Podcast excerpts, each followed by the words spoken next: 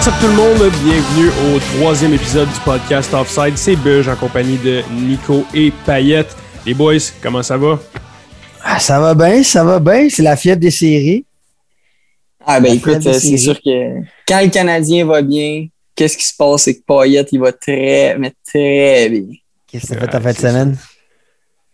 Ah ben écoute, euh, on a profité, il faisait tellement chaud, là, c'est comme la Ah canicule ouais, bien raide en ce moment. Là. Fait que euh, moi, c'était euh, terrasse par-dessus terrasse que j'ai faite. Ah ouais? Puis euh, vous connaissez, moi j'aime bien ça m'entraîner, mais là, après 30 minutes de jog, là, je suais comme un gros porc. ça avait pas de sens. Fait que ça se résume à ça. T'es plus fort que moi. J'ai commencé à courir moi avec. Puis j'ai pensé à toi. L'année passée, tu m'avais dit de faire des 30 minutes. Puis là, j'étais rendu à faire ça. Puis le cancel le projet là, à 33 degrés dehors. là. Il n'y a aucun sens que j'aille courir. Ouais. Mais moi, en fait, ça, là, j'étais allé jouer au golf encore deux fois. là. On dirait qu'à chaque pod, on parle de golf. Là, mais euh, j'étais allé, j'étais allé jouer au golf. Je me suis claqué un birthday. Je vais saluer mon ami François qui a essayé de me déconcentrer puis qui pensait pas que j'allais l'avoir. Mais non, mon premier birthday à vie euh, au golf. Puis sinon, les boys, ben, je me suis fait vacciner. Là, fait que ben, j'ai eu ma mise à jour Windows dans le bras. mais ça m'a vraiment gagné. Je suis vraiment fatigué, mais euh, c'est chill. On a passé au travail. Toi, Bijou?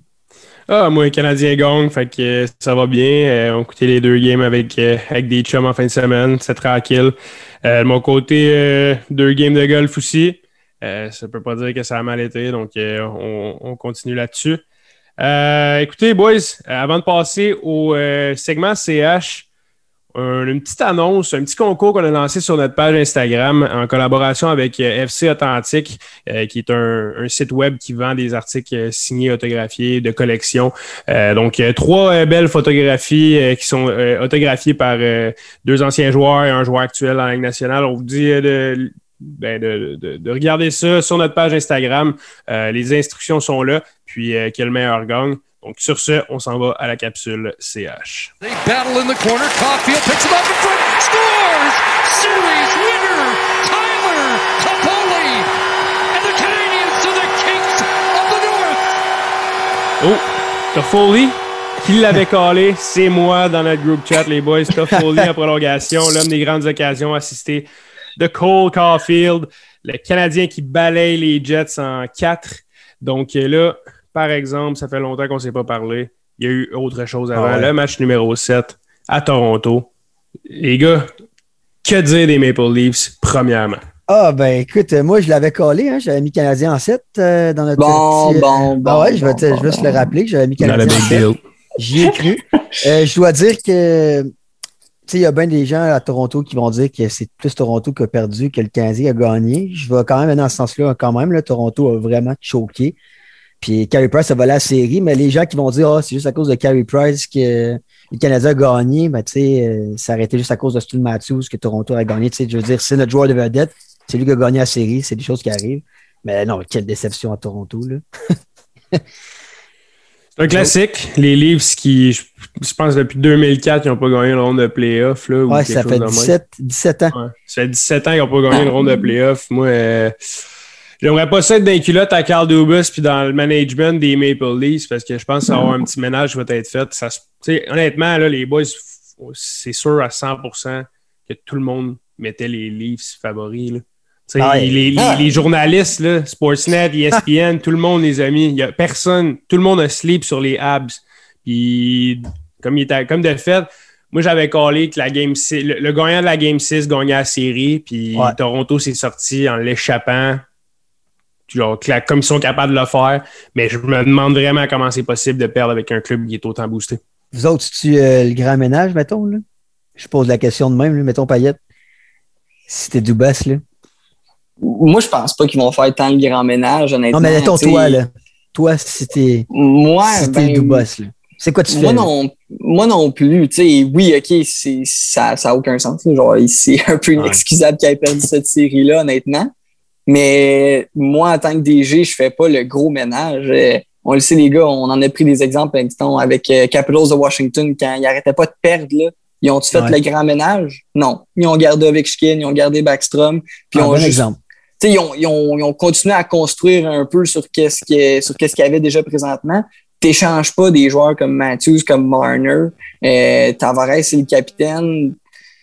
Moi, je pense que le meilleur joueur de la série du côté de Toronto, c'était Nylander, puis c'est probablement l'agneau peut-être à sacrifier, puis ça fait longtemps qu'on en parle. Depuis qu'il est arrivé à Toronto, on le sait déjà que c'était comme l'agneau à sacrifier, fait que c'est peut-être lui qui va un peu écoper pour, je sais pas moi, aller chercher un, un autre défenseur pour supporter Riley ou quoi que ce soit. Mais euh, moi, je fais pas le grand ménage, honnêtement. Ils ont une bonne équipe, puis je pense qu'ils vont probablement avoir appris de ça. Puis euh, ils vont ils vont là-dessus, c'est plate. Ça arrive encore qu'ils sont perdus en première ronde, mais ils vont bâtir là-dessus. Moi, de mon côté, là, si je suis le DG, c'est peut-être pas un grand ménage, mais moi, personnellement, je ferais tout pour échanger Tavares. Je sais qu'il y a une clause de non-mouvement, fait que ça arrivera pas. Mais moi, ce que je te dis, c'est que c'est ça que je ferais. Puis comme tu dis, ça risque d'être Nylander qui va payer le coup, puis il y a eu des méga gros playoffs. Moi, j'ai vraiment appris à, à plus l'aimer là, dans ce playoff Ouais. run-là parce que c'est le genre de joueur que je voyais jouer, je le trouvais bon, mettons, il est un petit peu dans l'ombre des Marner et des Matthews, mais là, il y a vraiment une bonne série. Mais moi, mon côté, c'est, euh, comme je te dis, ça n'arrivera pas, mais c'est Tavares que j'échange. Moi, je blâme vraiment, vraiment beaucoup le coach de Toronto pour cette défaite-là. Euh, je pense pas qu'ils vont le renvoyer, mais c'est peut-être un pensée si bien parce qu'il a tellement pas euh, fait d'ajustement durant cette série-là. Il a juste gardé la même formation tout le temps, euh, sans changement. Il, il jouait de la même façon tout le temps contre le Canadien quand il voyait qu'après 3-1, le Canadien s'est réveillé. Lui, il s'est sûrement dit je vais- oh, ça, va, ça va être correct, on va finir par gagner. Puis il s'est assis là-dessus. Puis il y a une autre chose que je ferais, c'est que les vétérans qui sont allés chercher, là, Thornton, Spezza, Simons, c'est bien beau que c'est des vétérans, mais c'est pas des vétérans qui ont gagné. Tu sais, genre, Thornton veut, veut pas, moi je l'adore ce joueur-là, puis je voudrais vraiment qu'il gagne une coupe avant qu'il prenne sa retraite, mais Ouais. écoute, il a rien gagné. Les Canadiens, c'est ce qu'ils ont fait, ils sont allés chercher des gars euh, comme Eric Stahl, Toffoli, Edmondson, Jake Al. C'est tous des gars qui ont gagné une Coupe Stanley, puis qui peuvent comme avoir une certaine influence dans un vestiaire en série. Puis là-dessus, les Leafs se sont plantés bien raides en croyant que Mais- leurs vétérans, c'était les bons. Ouais, mais tu sais, là-dessus, puis écoute, je suis pas dans la chambre, là, puis je, fais vraiment juste parler de ça, mais c'est comme ce point-là que tu dis que, mettons, t'amènes des vétérans qui n'ont pas gagné à la Coupe, tu sais, veux, veux pas, eux, justement, ils veulent la gagner en baptême, même, la Coupe, parce qu'ils savent que c'est comme un peu leur dernière run. Fait Ouais, sont mais- peut-être même plus motivés que des, hey, je dis ça de même, là, vraiment, genre des Joe, Ouais. des, des, des Will Edmondson, des, des Rick Stahl, ils l'ont déjà gagné, tu comprends? Fait que leur carrière est comme déjà un peu, euh, pas, pas qu'elle est accomplie, mais ils sont peut-être pas aussi motivés que justement un Thornton que lui, il veut vraiment la gagner. Mais la différence là, sur des pourquoi qu'on est allé chercher des gagnants, c'est que ça paraît dans des matchs d'importance. C'est ça que Dans le sens où. Joel Edmondson, il en a joué une game set. Tyler Toffoli en a joué des game sets, puis ça paraissait. Tandis que l'autre bord, là, dans Ville-Reine à Toronto, là, les gars en blanc, en blanc et en bleu, il y avait des démons, puis ils jouaient ses talons. Ouais, ouais. Et puis ça paraissait que eux autres, là, ils savaient que la, la seule affaire, ils jouaient pas pour gagner. Ils jouaient pour éviter que le scénario se reproduise. Ouais, ça, c'est vrai. Puis ce qui est arrivé, là, les gars, c'est qu'ils ont joué ses talons, ils ont joué stressés. Jack Campbell qui en laisse passer une dans le five hole. Puis c'est le pire but qu'il a, donné de sa, de sa carrière, il l'a dit en entrevue. Puis ça arrive Ouais. dans une game set. Mais pourquoi? Parce que l'ambiance dans, les dans le vestiaire des Maple Leafs, moi je suis prêt à mettre un petit 2 là-dessus. Parce que je suis pas dans le, dans le locker, je suis pas un idiot pour euh, bêter plus que deux pièces là-dessus. là, mais je vous garantis que quand ils sont rentrés dans le vestiaire ap- après le, le OT winner à KK, là, ils se sont dit fuck. Here we go Ouais, ça, re- ça recommence, Ça exact. recommence. Ouais. Le même Il, fucking il venait de, il venait de dominer la, la- l'OT. la Ah ouais, ben ouais. La puis- game juste 2 à game, à game dedans, 5, ben ouais. c'était c'était mangé. Là. Ah ouais, puis euh, je suis quand même d'accord avec ce que tu as dit, Payette. Genre, tu sais, c'est vrai qu'il y avait une certaine motivation que peut-être, mettons, les gars comme Perry n'ont pas parce que eux, ils l'ont déjà gagné. Mais justement, eux, je pense que l'affaire, c'est qu'ils savent gagner. Ils l'ont fait. Puis, tu sais, on a vu dans les nouvelles, ça a passé, c'est les gars comme Stall et Perry qui se sont levés dans le vestiaire, puis qui ont, fait un super d'équipe, puis que blablabla, on a vu l'histoire passer. Fait que, tu sais, c'est le genre de choses qui, qui impactent une équipe. Puis, pour ajouter sur ce que Bijou, tu viens de dire, euh, c'est qu'en plus de tout ça, les, euh, les Maple Leafs, ils, ils se pensent qu'ils, justement, c'est comme on répète la même histoire, mais tu sais, ça n'a aucunement rapport avec eux là, qui n'ont pas gagné depuis 2004 parce qu'il n'y avait aucun joueur de cette équipe-là qui était là en 2004, en 2005 et ainsi de suite. Mais c'est comme le- la peur encore de perdre. Puis en place d'être- d'avoir une peur, une peur positive qui te mène à, à jouer de la bonne façon, mais eux, ils ont juste stressé. Puis avec Carey Price, Ah. qui leur violait le mental, oublie ça. Là. Non, Leafs- les- Puis leur violet mental. Hey, non, mais là, Carrie, là, Jesus Price, là, sérieusement. Ouais, là, ça te joue dans la tête. Mais moi, honnêtement, là, les Maple Leafs, c'est les Oilers de la division euh, de, de- de la conférence de l'Est. Ah ouais. Deux, deux excellentes équipes de saison régulière avec des joueurs qui sont super bons en saison régulière, mais qui arrivent en playoff, du moins, genre du moment où ils ont, qu'ils ont un joueur dans les culottes qui, leur, qui, qui les suit puis qui, euh, puis qui, qui les lâche pas, ben, ils n'ont pas d'espace puis ils font rien. Fait Les que les Maple Leafs ressemblent un peu aux, aux Oilers. Ouais. Ouais, d'accord. Alright, les boys. Fait que là, on, on, on skip ça. Parce que là, on a eu même pas une semaine, une autre série contre Winnipeg. Dom Ah Ducharme ouais. qui dit on s'en va à Toronto puis s'en aller à Winnipeg. Ben, c'est ça qui est arrivé. Les Ouais. gars, on n'est même pas retourné à Winnipeg. On les a sweep. Ah ouais. Balayage, sortez vos balais en 4 hier. Victoire. 3 en prolongation. Incroyable. Ah, Incroyable. C'est fou. Euh, écoutez, euh, moi, je trouve ça juste malade. Là. Je- on gagnait, on gagnait. Puis là, euh, je veux dire, j'étais juste content. J'étais assis devant ma TV puis j'ai tout le temps le petit gros smile. fait que, écoutez, rien à dire sur les Canadiens. Je pense que ils ont, là, ils achètent le système comme ça n'a pas de bon sens. Là. Ils suivent le système à la lettre, un peu à la. Moi, je vais tout le temps faire le comparatif avec les Islanders parce que je pense que si on veut gagner, il faut un peu avoir ce, ce petit système-là. là. Je, je sais pas, hockey parlant, à quel point c'est pareil, mais je pense que les gars, ils suivent le système. C'est peut-être un système un peu plus euh, défensif parce que crime, no- notre argent est où? Ben, elle est Dans dans le net puis elle, Exact. elle- elle est sur la défensive. Donc, je pense qu'il faut jouer un système où est-ce que justement c'est plus hermétique. Puis on l'a fait, euh, on l'a très bien fait. Ah ben là-dessus, j'ai rien à dire. Mais moi, il y a une petite déception. Euh, tu sais, je suis vraiment content que le Canadien ait gagné, là, honnêtement. Puis j'avais mis les Jets en 6, mais c'est justement ma déception, c'est les Jets en soi. Je suis vraiment content que les Canadiens aient gagné, mais j'aurais voulu une série plus le fun parce que côté hockey, c'était plate. là. Les Canadiens étaient là. 100%. Les Jets n'ont jamais été dans cette série-là. Ils se sont jamais présentés. Puis le, on va revenir là-dessus tantôt, je pense, là, mais euh, la- l'affaire de Shifley, ça les, ça les a tués. Puis c'est pas juste le départ de Shifley, c'est tout ce que ça, ça l'a englobé. Euh, non, je suis vraiment déçu des Jets de Winnipeg. J'aurais vraiment voulu avoir une série bien plus le fun. C'est que ça se rende au pire en 7, puis que le Canadien gagne, puis on est genre, yes, on est primé, puis le momentum des séries continue. Là, on coupe notre momentum. On était à 7 victoires de suite. Puis là, on va avoir une semaine et demie de break. Ça va faire du bien. Mais ouais, non, un peu déçu de cette série-là. J'aurais voulu avoir un peu plus de spectacle. J'étais même des fois content d'aller écouter euh, Las Vegas Avalanche là, parce que Ah, ça, ça jouait bien plus puis c'était bien plus motivant à regarder. Là. ah, ouais, c'est sûr. Je suis totalement d'accord avec toi euh, du côté des Jets. là. je m'attendais à une grosse série de, de- de cette équipe-là. Tu, sais, tu, tu passes d'une équipe qui est, tu sais, qui, est à- qui vient de, de- de balayer les Oilers d'Edmonton avec Mm. les gros canons qui- qui ont- qu'on connaît. Puis il arrive, puis c'est une équipe qui se cherche, se cherche, qui a de la misère à faire les jeux, les vedettes de cette équipe-là, les éléments clés qui ne produisent pas. Euh, c'est décevant pour les Jets. Puis tu viens de le mentionner, on, on va, on va en parler tout de suite, mais honnêtement, les Jets se sont sortis de la série au match numéro Ah 1 ouais. quand que le, le- le- le Mark Scheifele a décidé de, de targeter littéralement Jake Evans en arrière, ben, à- pendant son but du filet des airs. un coup vicieux. Je pense que c'est le coup le plus vicieux que j'ai été témoin de mes propres yeux, que j'ai vu en Ouais. direct. Euh, puis une absence de Mark Scheifele dans une équipe comme les Jets, ça se fait sentir. T'as bien beau avoir un, un- un Blake Wheeler, un Kyle Connor, un PLD Dubois, man, qui a été dog shit toute la série. Ah ouais. Ah, ouais. Sérieux, c'est c'est dommage pour eux autres, mais Mark Scheifele, euh, t'as eu la monnaie de ta pièce, mon homme, parce que t'as- ça, ça a causé la défaite de ton équipe. Ouais, puis ça, ça s'est reflété dans tous les matchs, parce que je sais pas si vous avez remarqué, mais il, il jouait tellement, euh, je vais pas dire agressif, parce que c'est pas le mot, il courait tout comme des poules pas de tête sur la glace. Tu sais, OK, ouais, ils ont fini une game à un moment donné avec 55 mises en échec, je pense. OK, ouais, fine, mais ils ils t'ont servi à rien tes mises en échec parce que ben, t'as pas eu la rondelle de la game.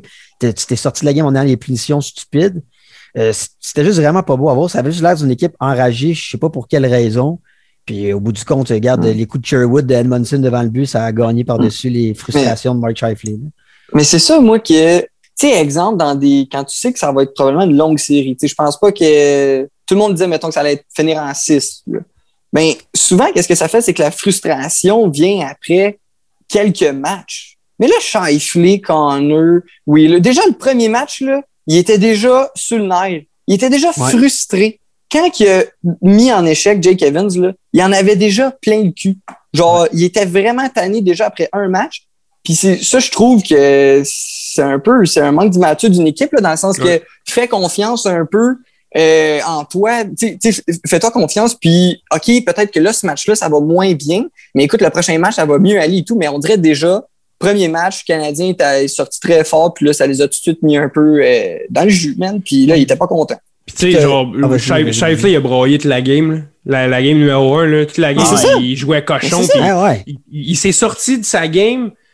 Exact. Il a, il a pas agi en leader. Il a pas agi en gars qui a, qui a mené les Jets à, à balayer les Oilers. Puis ça, c'est décevant. Puis c'est- c'est tr- c'est triste à voir d'un joueur de cette trame-là, de Mark Shifley, qui est reconnu pour ses talents offensifs, pour, sa, pour contrôler la rondelle, pour ses, ses, ses shots en power play. Puis, regarde, euh, man, c'est juste. j'ai- Honnêtement, j'ai eu peur qu'on le suspende pas. Là, parce que Ah, c'est- c'est la, la- la meilleure, le meilleur joueur des Jets au pire. J'ai eu peur. Mais regarde, la justice a été rendue, puis je suis vraiment satisfait. Quatre games, c'était juste en masse pour qu'il soit out. Ben ouais, mais moi, euh, je vais faire un petit parallèle parce que je ne sais pas si vous vous rappelez avec euh, Patrick Liney quand il s'était fait échanger. euh, il avait dit des propos euh, comme quoi le vestiaire, c'était un peu toxique dans ce vestiaire-là. Ça avait Mm. sorti dans un journal en Finlande puis un journal à, à Columbus. C'est vrai. Puis, genre, tu sais, je suis pas là, là, puis je veux. Mais tu sais, l'expression, il n'y a jamais de fumée sans flamme. Quand tu vois une série comme ça, tu te dis, OK, il y a peut-être vraiment un problème de- d'attitude dans ce vestiaire-là. Parce que selon lui, dans cette, dans cette équipe-là, il y avait des clics. Tu sais, C'était pas une équipe tant unie. Tu, tu te sens avec tel joueur, puis c'est pour ça que lui, il, se sentait pas bien là-bas, puis qu'il était content de se faire échanger. Puis là, tu sais, je rapporte des rumeurs qu'on a lues dans les journaux, mais quand je vois une série de la sorte, je me dis, OK, l'année, il avait peut-être un petit peu raison, puis on semblait croire que c'était juste lui le problème dans le vestiaire, mais d'après moi, il y en avait d'autres qui pouvaient faire en sorte que cette équipe-là euh, avait des problèmes d'attitude. euh, ce qui a fait la différence dans cette série-là, là, c'est que les Jets avaient deux lignes qui produisaient en playoff, selon moi, puis nous autres, on en avait quatre. Ouais. Puis ça a fait en sorte que des gars comme Corey Perry, Eric Stahl, Joel Armia, tous des gars qui euh, ils ont joué des éléments clés, ils ont été des éléments clés dans la victoire, euh, dans chaque victoire du CH. Ben, justement, là-dessus, mon Bugeaud, euh, tu parles des quatre lignes du Canadien. euh, on parle-tu de l'impact euh, de la quatrième ligne? Ben, de la quatrième ligne ABCD, là, on va dire ça de même. là. Euh, quel trio du Canadien? Là? Puis euh, pour les gens euh, qui ont écouté la série, là, qui l'ont cru, on parle bien de Armia, Eric Stahl et Corey Perry. Une ligne qui a quoi? Une moyenne d'âge de 37 ans, là, je ne sais pas trop quoi. Là. Puis euh, vraiment pas les plus vite de la Ligue nationale. Là. On s'entend là-dessus dans une ligue où est-ce que on prône la vitesse de plus en plus. Puis écoute, en série, cette ligne-là fait des dommages. Là. Je sais pas ce que vous en pensez, les boys. Ben, écoute, ils savaient tout, là. Moi, là, on va se le dire. Moi, Eric Stahl, je- moi, je suis pas capable. Moi, moi, quand tu me parles, puis j'utilise tes mots, il fait des dommages, là. Moi, moi ça, je suis pas capable d'utiliser ce terme-là. Eric Stahl est un quatrième centre. Il est bon en ce moment en Troisième série. pointeur de l'équipe. Ouais, je m'en calisse des points, OK? Il est quatrième Oh, centre. il, il- il- il lève le ton, paillette, ça, ça veut dire Non, là, ça, ça me fait le cul, là, parce que là, là, il est quatrième centre, puis il fait bien sa job de quatrième centre. Les gars, dites-moi qu'est-ce qui est arrivé dans ces... je- il y a eu deux échappés. Il a essayé de s'échapper, mais tellement qu'il est là, euh, il se faisait rejoindre. Là. Puis les deux shots, ils ont été où? Dans la baie vitrée, tabarnak, OK? Puis Bugeaud, qu'est-ce qu'il m'a dit? En convoi, il m'a dit Hey boy, hein, Payette, je suis d'accord avec toi, c'est un beau pitching wedge. Ben écoute, je joue pas au golf, puis je pense que c'est un pitching wedge. Genre, ben, il est, OK, il est bon. On- là, là, Bergevin passe pour un esti génie, qu'il a amené un gagnant de la Coupe Stanley, puis qu'il est bon dans le vestiaire. Puis tantôt, tu le dis, apparemment, il a fait un petit souper d'équipe avec euh, Perry puis Weber. Hey, wow! Hey, esti, that's it. C'est un bon vétéran. Ben, je c'est un bon vétéran, mais là, venez pas me dire que c'est le troisième meilleur du Canadien, qui apporte tellement d'offensives puis que ça n'a aucun bon sens. Moi, offensivement, dans la zone, il y a de la misère à tenir la puck sur la lame. OK? Fait que celui qui est bon là-dedans, c'est Armia d'un coin de patinoire puis Perry qui l'amène au net. Stall, il fait sa job. Mais là, dites-moi pas, hey, c'est comme un deuxième trio productif, puis blablabla. Moi, ça, je suis pas d'accord. J'achète pas ça. C'est un joueur quatrième centre, fait bien sa job. T'sais, Eric Stahl, là, on n'est pas allé chercher pour ses. Excuse-moi, mais ta petite montée de lait m'a déstabilisé un Ah, peu. tu ressembles à Bugeaud quand il parle de Non, mais, non, mais ça n'a aucun sens, les gars. Il y a deux ans, ce joueur-là a scoré 44 goals. 44! Voyons donc, 44 goals. Avez-vous vu ses shots? Ça n'a pas de bon sens. Il y a la même. Je pense qu'il y a une, il y a une moins bonne shot que Phil Dano en ce moment. C'est- faut le faire, là.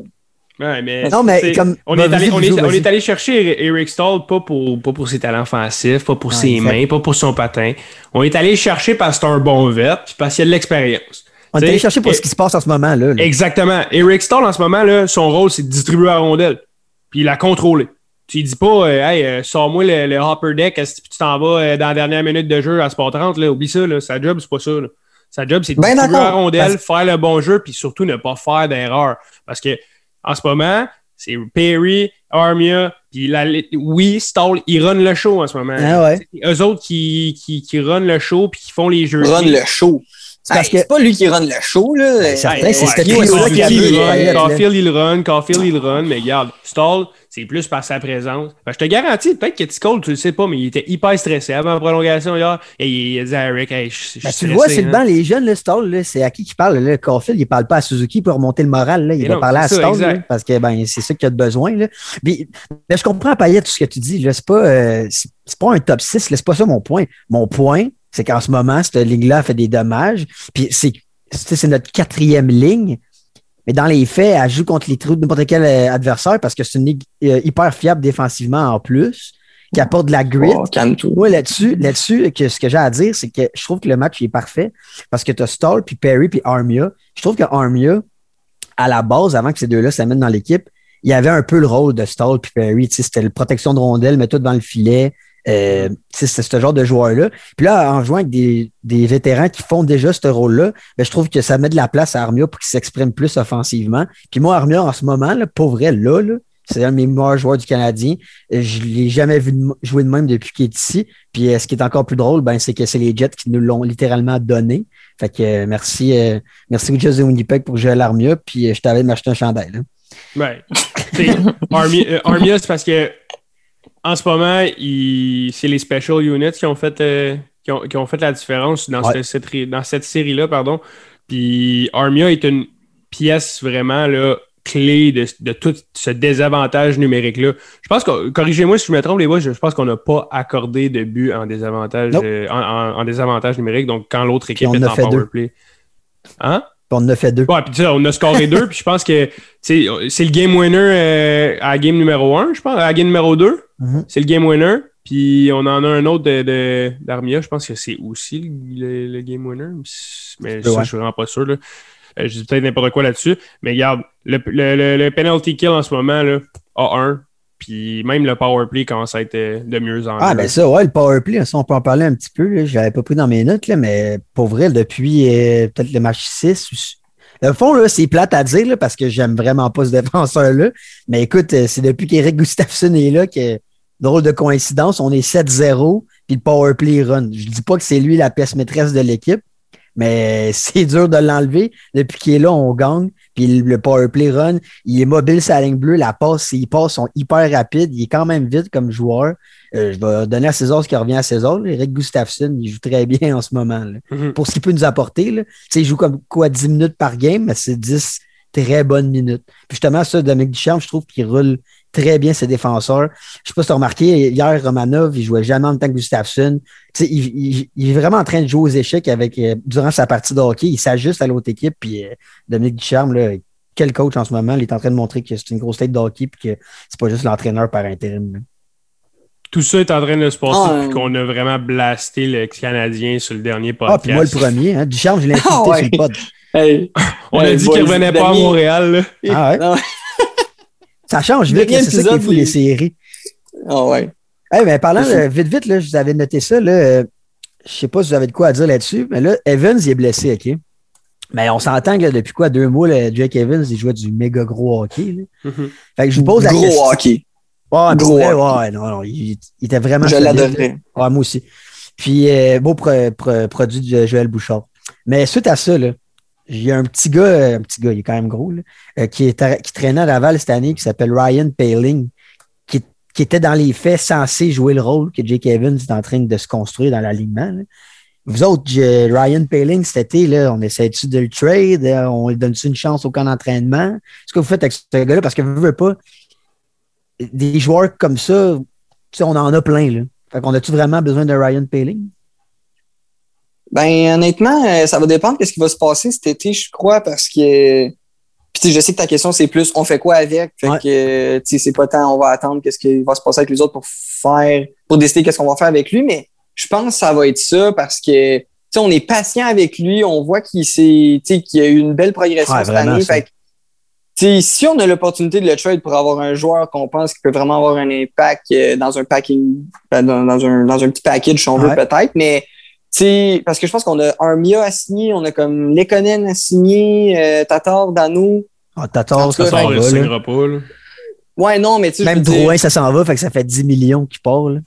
Ouais, ouais, mais tu sais, quand même, tu sais, c'est comme si Armia, il demande euh, 4 millions, tu comprends? Ben, on va prendre Payling, je pense, c'est à moins cher. plus, je sais ça- pas, je dis ça de même, mais il y a Lekonen aussi. Fait que, tu sais, je pense que ça va peut-être un peu dépendre de, de, de l'alignement, mais je pense pas que le Canadien est prêt à, à laisser tomber la serviette si on veut, parce que je pense que c'est lui qui va un peu prendre la troisième, quatrième ligne euh, du Canadien, selon moi. OK. Ben, tu me prends un peu par surprise avec cette question-là, Nick, là, mais j'ai pas le choix de me, de me ranger du côté de Payette. Là. Euh, je, je, je verrais pas pourquoi on, on, on give up tout de suite. Tu sais, ça serait juste un autre choix de première ronde qu'on n'aurait pas, euh, qu'on Ah, n'aurait pas gardé, qu'on n'aurait pas essayé. J'étais écœuré un peu tu sais, qu'on donne tous nos firsts puis qu'on les essaye pas, on leur donne pas leur chance. Même Payling, tant qu'à moi, aurait dû avoir sa chance cette année là, quand ça allait moins bien. Puis Ah, ça, on- il, a- il a eu sa, bon- sa bonne saison à Laval. Il a eu une très, très bonne saison à Laval. Il a pris de la confiance. Mais il faut arrêter de give up nos jeunes, sur nos jeunes. Puis il faut continuer à les développer. Puis je pense que Joël Bouchard, ça, les stats ont parlé cette année. Il fait une super de belle job à Laval. Puis s'il est capable de faire la même job qu'il a fait avec Jake Evans, avec Ryan Paling, on a un très, très bon troisième centre. Ah, non, je suis totalement d'accord avec vous autres. Je faisais juste à poser, poser la question parce que je trouve qu'elle méritait d'être posée. Puis, tu sais, moi, je suis le genre de gars, tu analyses les options, puis Ryan Pelling ne veut pas cette année. Il a pris une valeur par sa coupe de progression. Elle a monté en flèche là, cette année. Là. Il a montré qu'il n'est pas fini. C'est quand même un prospect qui peut faire sa place dans la Ligue nationale. Puis je trouve que le Canadien, le gros manque qu'on a, le gros manque qu'on a chez le Canadien, c'est un défenseur mobile, comme vite. Là, tu sais, un- tu sais, mettez ce qui aurait censé, ce qui aurait dû être, là, un bon mettez. Mais j'aimerais ça peut-être essayer d'aller chercher un prospect de ce style-là. Puis, euh, mais c'est une question que je pose parce que moi aussi, je pense comme vous, euh, Ryan Pelling, je c'est comme un peu euh, rapide de give up dessus. All right. Écoute, les boys, c'était super intéressant, mais là, on a d'autres séries. Entre autres, euh, la- le gagnant de cette série-là va prendre le Canadien en demi-finale. Et c'est selon moi, c'est selon moi la meilleure série. Je sais qu'on peut débattre là-dessus, mais c'est selon moi la meilleure série entre les Golden Knights de Vegas et l'Avalanche du Colorado. Euh, c'est présentement 2 à 2 dans la série. Ouais. Je veux voir vos guesses. Je sais que vous avez mis Colorado. On a tous mis Colorado, mais honnêtement, à voir comment l'Avalanche joue euh, depuis les trois derniers matchs. Euh, J'ai un petit feeling que Vegas va aller la chercher cette série-là. Euh, comment tu payais? Euh, ben ouais, écoute, moi je suis quand même. euh, j'ai été vraiment surpris des deux derniers matchs de Vegas. Là. Euh, je pense que c'est comme 18 puis 20 shots là, qui, ont laissé- qui ont donné à Colorado. Euh, faut le faire là, parce que la première ligne, ben pas juste la première ligne, mais tu sais, Colorado complet était Ah ouais. en feu. Là, genre c'était un train qui venait à vive allure. Fait que moi je suis quand même surpris, tu sais, puis euh, mais écoutez, euh, c'est difficile à s'annoncer, honnêtement. Là. Euh, Ouais. Moi, j'ai vraiment. Moi, mes deux. Mes équipes préférées dans l'Ouest, c'est Colorado puis Vegas. Puis moi, j'ai quand même un. Ah, un penchant pour Colorado, mais c'est sûr que là, le momentum, c'est Vegas qui l'a. Puis, tu sais, dans le net, je donne un avantage à Fleury comparativement à Grubauer, Ah ouais, même s'il a bien gaulé cette année. Fait que. euh, Ma question, ma question, Will, tu veux-tu que le Canadien pogne Vegas tu veux que le Canadien pogne le Colorado? C'est ça la choix, question. là. Moi, je pense qu'on a plus de chances de, de passer contre Vegas, selon moi, euh, que, que Colorado. là. parce que moi, je pense que si Colorado passe Vegas, euh, it's for the cup. Là, mais Ah, écoute, honnêtement, c'est vraiment deux bonnes équipes. C'est pas pour rien qu'ils ont fini un puis deux dans la ligue. là. Ouais. Je veux dire, euh, c'est, c'est pas mal une finale de la Coupe avant la finale de la Coupe. là. Moi, je pense que ça va être une de ces deux équipes-là qu'on ne t'aime pas en finale de la Coupe. Mais bon, euh, on, whatever. euh, je, laisse, je laisse Nico mais tu patinais, que, mais même pareil comme là. Mais regarde, premièrement, on va dire, là, comme tu as dit, c'est la série la plus spectaculaire. Là, pour vrai, quand, quand j'écoute cette série-là, c'est vraiment euh, allumant. Mais moi, j'ai vraiment sous-estimé Vegas depuis. J'ai jamais aimé cette équipe-là, en fait. Là, pour vrai, j'aime pas Vegas. Je sais pas pourquoi. euh, Je trouve pas qu'ils sont, tant le fun que ça. Mais là, ça marche leur affaire. La preuve, depuis qu'ils sont dans la Ligue nationale, là, ils sont claqués une finale, une autre en- dans le corridor. Euh, là, ils ont rajouté Stanley Petrangelo. Mark Stone, il joue comme un chef. Notre Pacioretty Flamou, euh, veut, veut pas, on va lui donner ce qui revient. Ah. Il, score des goals puis il joue bien avec Stone. là. Mais moi, avec, j'aurais un penchant pour l'Avalanche. Il faudrait juste que se réveille parce que ça fait trois bons matchs de suite. Même, je dirais quatre. Là, leur deuxième match, ils ont gagné, mais c'était d'arracher. là. Genre, c'est Vegas qui aurait dû gagner cette game-là. Et non, moi, je donne ça à l'Avalanche, moi, avec. C'est ça que j'avais mis, puis je vais rester avec mes principes. Parce que McKinnon, là, euh, je je trouve que c'est vraiment un tank en série. Là. Il se Ouais. transforme en un autre joueur quand il, il arrive en série. Puis je trouverais ça vraiment, vraiment le fun qu'il y ait une confrontation euh, McKinnon Ducharme là, en demi-finale. Ce serait vraiment le fun. Là, que Nathan McKinnon, quand Ducharme était devenu coach, il avait dit dans une entrevue à Colorado comme quoi que c'était un des meilleurs coachs qu'il avait vu de sa vie. Puis ça serait vraiment le fun de voir une confrontation comme ça. Puis en plus, pour nous, en tant que fans de hockey, euh, l'Avalanche sont juste incroyables à regarder. Mais pour le Canadien, pour répondre à la question de Bugeaud, je pense, moi, avec, je prendrais Vegas. Ils sont plus un système de jeu que le Canadien pourrait, se- démerder contre. Ils jouent vraiment structuré. Ils suivent beaucoup à leur gardien de but, eux autres aussi. Fait qu'on aurait une chance parce que ça serait vraiment un gros duel de gardien de but. Par- com- comparativement à jouer contre l'Avalanche, où est-ce que l'Avalanche peut clairement se claquer 4-5 buts là, parce que c'est l'Avalanche, puis nous, ben, on, on joue vraiment pas comme ça. Je trouve qu'on aurait plus de chance dans une série défensive que dans une série euh, offensive. Autant, autant je suis surpris de Vegas, la manière dont ils ont managé euh, les deux derniers matchs, que je suis extrêmement déçu de la manière dont l'Avalanche joue. Euh, Ouais. Puis, tu sais, avec un club comme ça, tu peux. T'as pas le choix de donner crédit à Vegas quand t'as Mhm. juste Ouais. 18 shots avec euh, McKinnon, Landeskog puis Rantanen dans ton Ah, équipe. puis à la défense, là, c'est tous des Hey. gros defs offensifs. Puis le top 4, eux autres, là. Ils sont setés, mon gars, pour les années à venir. Là. Ils ont, euh, ils ont Ah, Justin euh, Barron, ils ont, euh, ils ont Bowen. Byron Hey, aussi. Là, Hey, sacrément, j'ai checké leur power play, puis il fallait que je me prenne deux Advil après, parce que j'avais mal à la tête, je les ai regardés tourner dans le monde. C'est Ah, ça, Mais non, ouais, mais par contre, vas-y, vas-y. Ben, moi, je, je, je suis, je suis 100% d'accord. Puis, les deux, pro- tu sais, les, les, les rondes numéro 3 et numéro 4 vont se, vont se gagner devant les buts.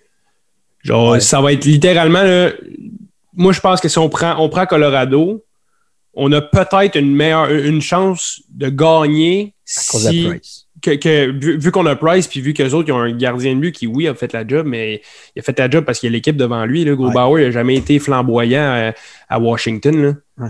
Par exemple, si on se bute, un, on se bute pardon, à, un, euh, à un Fleury qui est au sommet de sa forme, puis qu'il est, il est la raison pour laquelle il est finaliste au Vizina pour, euh, pour, la, première, pour euh, la première fois de sa carrière, je pense. Euh, je sais pas si c'est la première fois qu'il finaliste, mais ça sera la première fois qu'il pourrait le Il gagner. gagnerait, ouais, Ouais. c'est ça. Mais si on se bute à un Fleury qui est en forme, là, ça va être des games de 2-1. là. Ça va être du 3-2 gros maximum. là. Ah ouais, ça c'est sûr. Mais moi, c'est, je trouve que c'est le genre de match que le Canadien est en mesure de gagner. Mais avant qu'on passe à la prochaine série, je dois juste. euh, moi, je suis tombé en amour avec Jonathan Marchessault dans cette série-là. là. Euh, c'est comme la, la première fois que euh, je checkais vraiment Vegas jouer parce que, comme je vous dis, c'est une équipe qui ne m'allumait pas. Puis Jonathan Marchessault, Tikeb, comme Payette dit, là, il, elle le trouve écœurant, joueur-là. Il joue, là, il travaille, il a des skills. Il est rendu avec 200 quelques points en 280 games nationales. C'est un gars qui a travaillé fort pour se rendre là. Écoute, moi, je suis en amour avec ce joueur-là. Hey, excusez, boys, dernier truc sur cette série-là, puis c'est sur Jonathan Marchessault. Dans le pool des séries, j'ai dérogé de mes intentions et j'ai dit je vais aller au-delà des tickets. Donc, euh, je me suis dit, je vais prendre le deuxième centre de Colorado, Nazem Kadri. Mais quelle erreur! Quelle erreur! Ah, Quelle erreur, mon Will. Ben, regarde, pour te consoler, si ça va en 7, il va jouer. Fait que, euh, je vais juste plugger ça de même. euh, c'est moi le premier dans ce pool-là, enfin. Fait que, euh, ouais. Fait d'avance, bon mon pool, là. mec. Ouais, ben, moi, la différence, c'est que j'ai pas des joueurs éliminés. Fait que c'est ça que ça fait. Ah, parfait, ça. Du côté, euh, du côté des, de Boston, Et les Islanders de New York, honnêtement, je suis plus que surpris de voir euh, les Islanders avec un lead en ce moment. Euh, Yes. C'est des bons matchs. C'est des très, très bons matchs. Ça joue du hockey de playoff. Euh, mais fuck les Islanders, man. Je suis pas capable. Go, go Bruins, man. C'est rare que je vais dire ça, mais go Bees. Let's go. Jake Legros, si tu m'écoutes, man, tu vas, être, content. Là. Faut que Boston aille chercher cette game 3, euh, game 6-là. Parce que là, euh, moi, je suis. Avec l'équipe qu'ils ont, je suis très déçu si on l'échappe contre les ronflants de, de Long Island. Là, si les Islanders avancent en série, plus la NHL perd des followers tellement sont plates à regarder. Hey, non, mais pas pas de bon vrai. là, sont- non, mais pas comme, bon moi, je les aime à cause de ça parce que c'est vraiment l'équipe comme numéro un pour montrer l'exemple d'une équipe structurée. Le Barry Trotz FX, là, ça existe pour de vrai. là. Genre, lui, il arrive dans une équipe puis il dit à ses joueurs si vous jouez comment je vous dis, vous allez gagner. Puis on s'en fout qui qui est dans l'équipe, jouez comme je vous dis. Puis moi, je les trouve. Moi, je je suis comme Payette, je les aime, cette équipe-là, parce que, encore une fois, tu dis, ah, on est surpris qu'ils gagnent. Mais dans le fond, on devrait plus être surpris parce que ça fait trois ans on Exact. dit, ah, les Islanders ne devraient pas gagner, mais non, ils gagnent tout le temps, puis ils, rendent- ils gagnent une ronde ou deux, puis en, en saison, ils se claquent des bonnes saisons. Moi, j'adore cette équipe-là, personnellement. Vas-y, Payette, Mm. je sais que tu aimes bien, toi, avec. Ouais, ben écoute, je, je comprends qu'ils peuvent avoir un système un peu plate, comme tu dis, mais on en a parlé un peu aussi dernier pod, mais le Canadien a un peu le même Ouais. système, juste à dire. Ouais. Puis si tu trouves que les games d'Islanders sont plates, ben honnêtement, c'était beaucoup plus excitant que les matchs Jets canadiens. Ouais, puis Nous, en tant que partisans, ouais, non, mais en, en tant que partisans du CH, c'est ça, on regarde les matchs, puis en plus, on gagnait, puis on a, il y a eu deux games, genre, qu'on a scoré quand même plusieurs buts. Fait qu'on trouve ça excitant. Mais, hey, boy, man, ça joue, puis je suis d'accord avec toi. Vegas Colorado, ça, c'est un, c'est un- c'est une autre Ouais, ligue, là. Mais, tu sais, Islanders, ils jouent très bien, puis oui, ils sont peut-être plates, mais Canadien est pas plus, euh, en tout cas, personnellement, là, ils sont pas plus euh, explosifs que les Islanders, à mon avis. Puis parce qu'ils ont des joueurs assez talentueux comme Matthew Barzal, puis là, mis top corner, my chum, en avantage numérique. Ah ben c'est ça, que j'allais parler. Ba- Barzell, là, ça n'a juste pas de sens. là. Premièrement, il est vraiment trop fort. Puis ce qui est Ouais. vraiment drôle, c'est qu'il joue contre les Bruins, qui ils ont passé à côté de lui au draft. Il n'y avait Ouais. juste aucune raison de passer à côté de Mathieu Barzell dans un draft pour trois pics de suite en plus. Hey, les Bruins doivent se mordre les doigts en ce moment de perdre contre, euh, contre ce joueur-là qui est incroyable. Puis je fais juste plugger euh, ça de même. là. Je dis ça, je dis rien, mais Barzell, la cote sur mise au jeu est de 45-1 pour gagner le Conn Smythe. C'est quand même du solide. Là. Puis genre, tu sais, la Lander, je, je dis pas qu'ils vont gagner à la coupe, mais c'est pas totalement impossible. Puis s'ils gagnent, c'est lui le Conn Smythe. Fait que je dis ça, je dis rien pour les, les auditeurs qui voudraient parier. Mais en tant que fan du Canadien, c'est la première fois que je vais dire ça, mais je voudrais, moi, avec que les Bruins gagnent. Je rêve d'une finale Canadien-Boston. Hey, ça serait incroyable. je disais à mon ami Jake, là, t'en as parlé, Bougeot, là, Jake, il se revenait avec son drapeau de Boston. Puis j'y ai dit que si euh, on va en finale contre Boston, faut qu'il enlève son drapeau de Boston sur son char parce que ses pneus vont être crevés. là. Genre, il n'y a aucune Et- chance que son char se, tienne en vie après une série Canadien-Boston en finale. là. Fait que, non, non, moi, j'aimerais vraiment ça en tant que fan du Canadien de voir une série de même. Les boys, peu importe c'est quoi qui arrive, c'est quoi le résultat, si la finale c'est Canadien-Boston, les deux villes ils brûlent. 100%. Ah, ouais, ouais, ouais. 100% le résultat. Boston gagne, Canadien perd, les deux villes brûlent. L'inverse, c'est pareil. là. Le résultat va être semblable. Hey, ils font péter des fireworks à côté du Sandbell après une victoire en deuxième ronde. S'il faut qu'on gagne la coupe, man, le mille de la gauchetière, il saute. bye bye. là. Bye bye. Bye bye. Fait que pour euh, la dernière série de quart de finale, c'est euh, le Lightning de Tampa Bay, qui est, oui, un club boosté, mais que je n'aime pas. Et euh, les Hurricanes, euh, donc là, c'est 3-1 la série euh, au moment où on se parle. Euh, entre, Ouais, puis je pense que c'était euh, les deux 2-0 équipes. live, là, en ce moment qu'on se parle. 2-0 Ouais. Tampa Bay. 2-0 Ouais. Tampa. Ça va peut-être se finir ce soir. Donc, euh, les boys, moi, j'ai pas vraiment, honnêtement, j'ai pas vraiment suivi la série. Mais justement, pourquoi t'aimes pas cette équipe-là, hein? Je sais pas, t'aimes pas c'est tout le temps des blowouts, genre, je sais pas. C'est un club qui est trop boosté un peu. Il faut penser aux Patriots. Patriots, de- Ouais. avec, avec Tom Brady. Tu sais, t'es comme, regarde, sont forts, on le sait qu'ils sont forts. Avec euh, euh, le, le russe d'un but, euh, Vasilevski, qui, qui donne rien. Puis, tu sais, t'as Kucherov en santé, Stamkos, la profondeur, t'as Goodrow, Coleman qui font la job. C'est c'est une équipe de luxe, man. T'as de la, t'as de la profondeur de luxe, puis t'as de l'attaque ont de tout. luxe, puis ils ont Ah, ils ont tout. tout. Ils ont- David Savard qui sont allés C'est une chercher. équipe de petits kebs en plus. Ouais, c'est des petits kebs, Ouais. man. Fait, Le gérant. Je veux juste pas. Moi, la raison pourquoi je veux pas que t'aimes pas Gong, c'est parce que si t'aimes pas Gong, cette série-là, ben ils vont encore pogner les Islanders en, en demi-finale. Ils vont les manger. Puis ça va être peut-être les Canadiens contre Tampa Bay. Puis moi, j'aime pas ça, les séries canadiennes Tampa Bay. Ça me fait peur. Ouais, cette équipe-là a fait peur, puis avec raison, juste que je me rappelle que tu me dis dans le groupe chat à un moment donné euh, que sais, la série la plus dure pour le Canadien, ça va être la prochaine. Mais dans mon livre à moi, si tu te ramasses qu'on ne t'aime pas en finale, euh, écoute, euh, c'est autant difficile, sinon plus, que les Habs puis le Vegas. Là. Il y a Kucherov qui est en feu, ça n'a juste pas de sens. Ce joueur d'hockey-là, comment il est bon.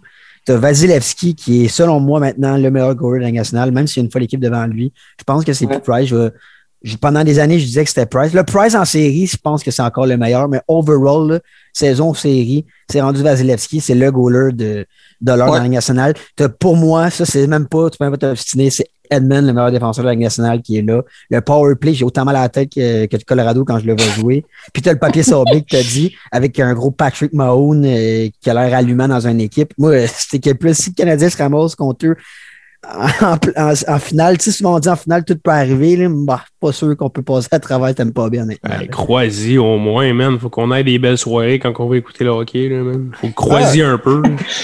Ah, j'y crois, j'y crois. J'ai mis, j'ai mis Hurricane pour la coupe, moi, dans mon bracket, parce que je trouve que c'est vraiment une équipe euh, structurée à cause de Rod Brindamo, puis euh, ils ont une folle, de- folle de défense. Sébastien Ao, joueur qui je pense qui est rendu mon joueur préféré en Ligue nationale. Mais Ah ouais. T'en as, hey, t'en as donc 20 des joueurs préférés dans j'ai l'armée en ce moment. J'ai joué à l'armée. Joël Armia puis Sébastien Marche Marceau saut, dans la même phrase. puis euh, là. Ao, c'est rendu mon, mon top. Puis toi, Payette, qu'est-ce que tu penses de la série, là? Vite, vite.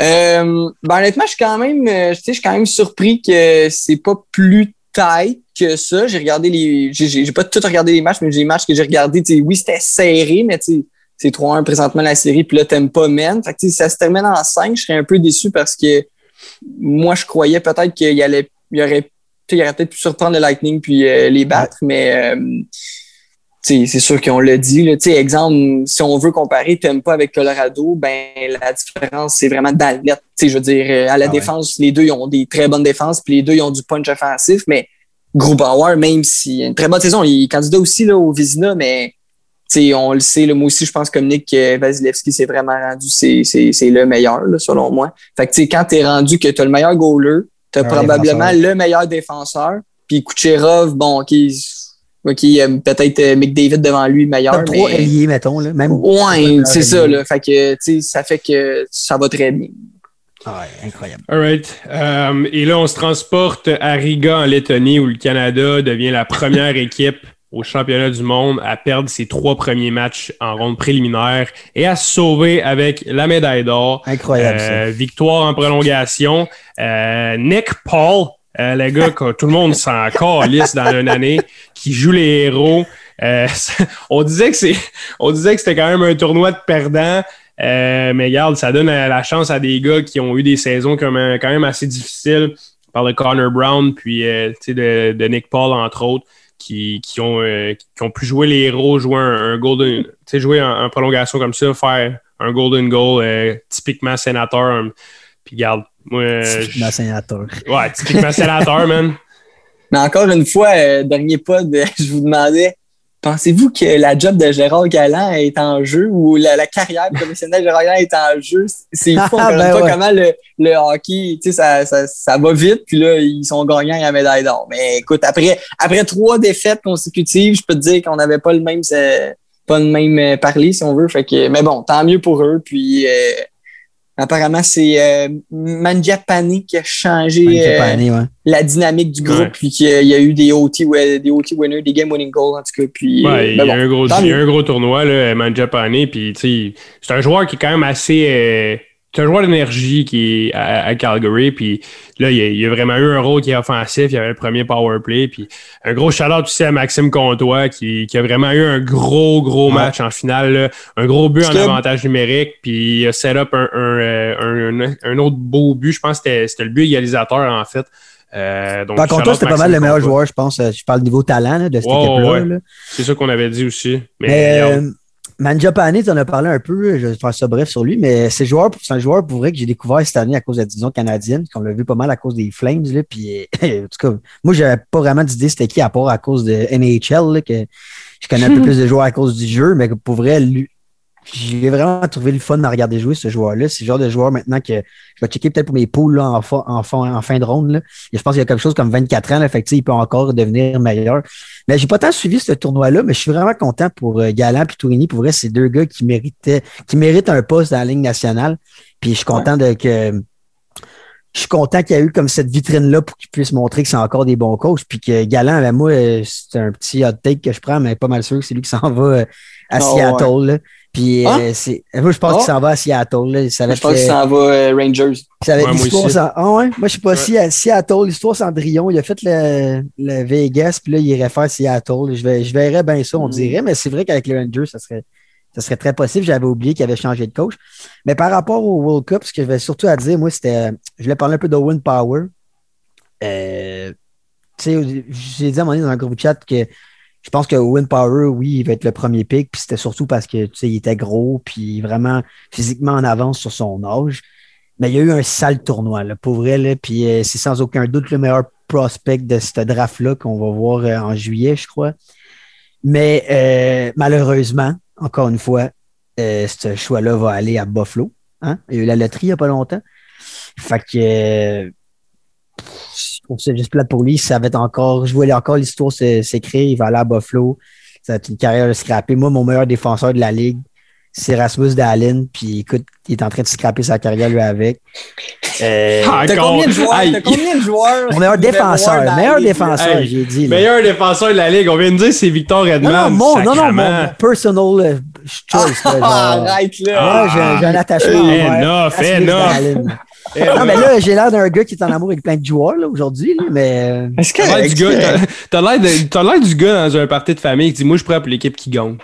Hey, ben, gros, je, prends- viens de te dire que j'aime un joueur de Buffalo. là. Je ne pense certainement pas pour l'équipe qui gagne. là. Non, mais tu sais, moi, si j'étais à Buffalo, honnêtement, c'est le genre de draft que je ferais un trade. Puis euh, j'essaierais d'aller chercher plus. J'irais chercher un goaler, puis j'irais chercher Wallstead. Puis je pense pas que c'est ça qui va arriver, mais ils n'ont pas de goaler, encore une fois. Ils n'ont pas d'avenir les buts. Puis Wallstead, ça va être, selon moi, un grand gardien de but de la nationale. Puis c'est le genre de trade que je ferais pour essayer d'aller chercher des assets parce que Owen Power, ils vont encore se fier sur un joueur qui arrive. Ils vont essayer de construire une équipe boboche autour de ça. Puis ça va être encore le même scénario qui va se répéter. Fait que c'est pour ça que moi, si j'étais Buffalo, je le magasinerais. Mais souvent, le meilleur échange qu'on peut faire, c'est lui qu'on fait pas. Fait que tu vas pas l'échanger pour rien non plus, ton premier choix. là. Owen Power, effectivement, a connu un bon tournoi. Au début, tu sais, Gérard Galland, je pense qu'il a fait, je pense qu'il a joué 30 secondes dans sa première période contre la Lettonie. Ah ouais? Littéralement, là, il, a, il a vraiment pas joué. Là. Puis Galland, il a donné de la confiance, puis ça lui a donné justement une vitrine euh, incroyable pour son repêchage. Tu me parles de Buffalo. Honnêtement, Owen Power il est comparé à Victor Edman. Le prochain Victor Edman, il a plus de mains, plus de skills. Ah, pas, moi, Mais- je pense pas, non. Moi, moi j'ai un feeling que euh, ben, en fait, Buffalo va conserver son premier choix, mais ils vont y aller avec Matty Beniers. Tu penses? Euh, ouais, ils vont y aller avec un attaquant, ils ont besoin de ça.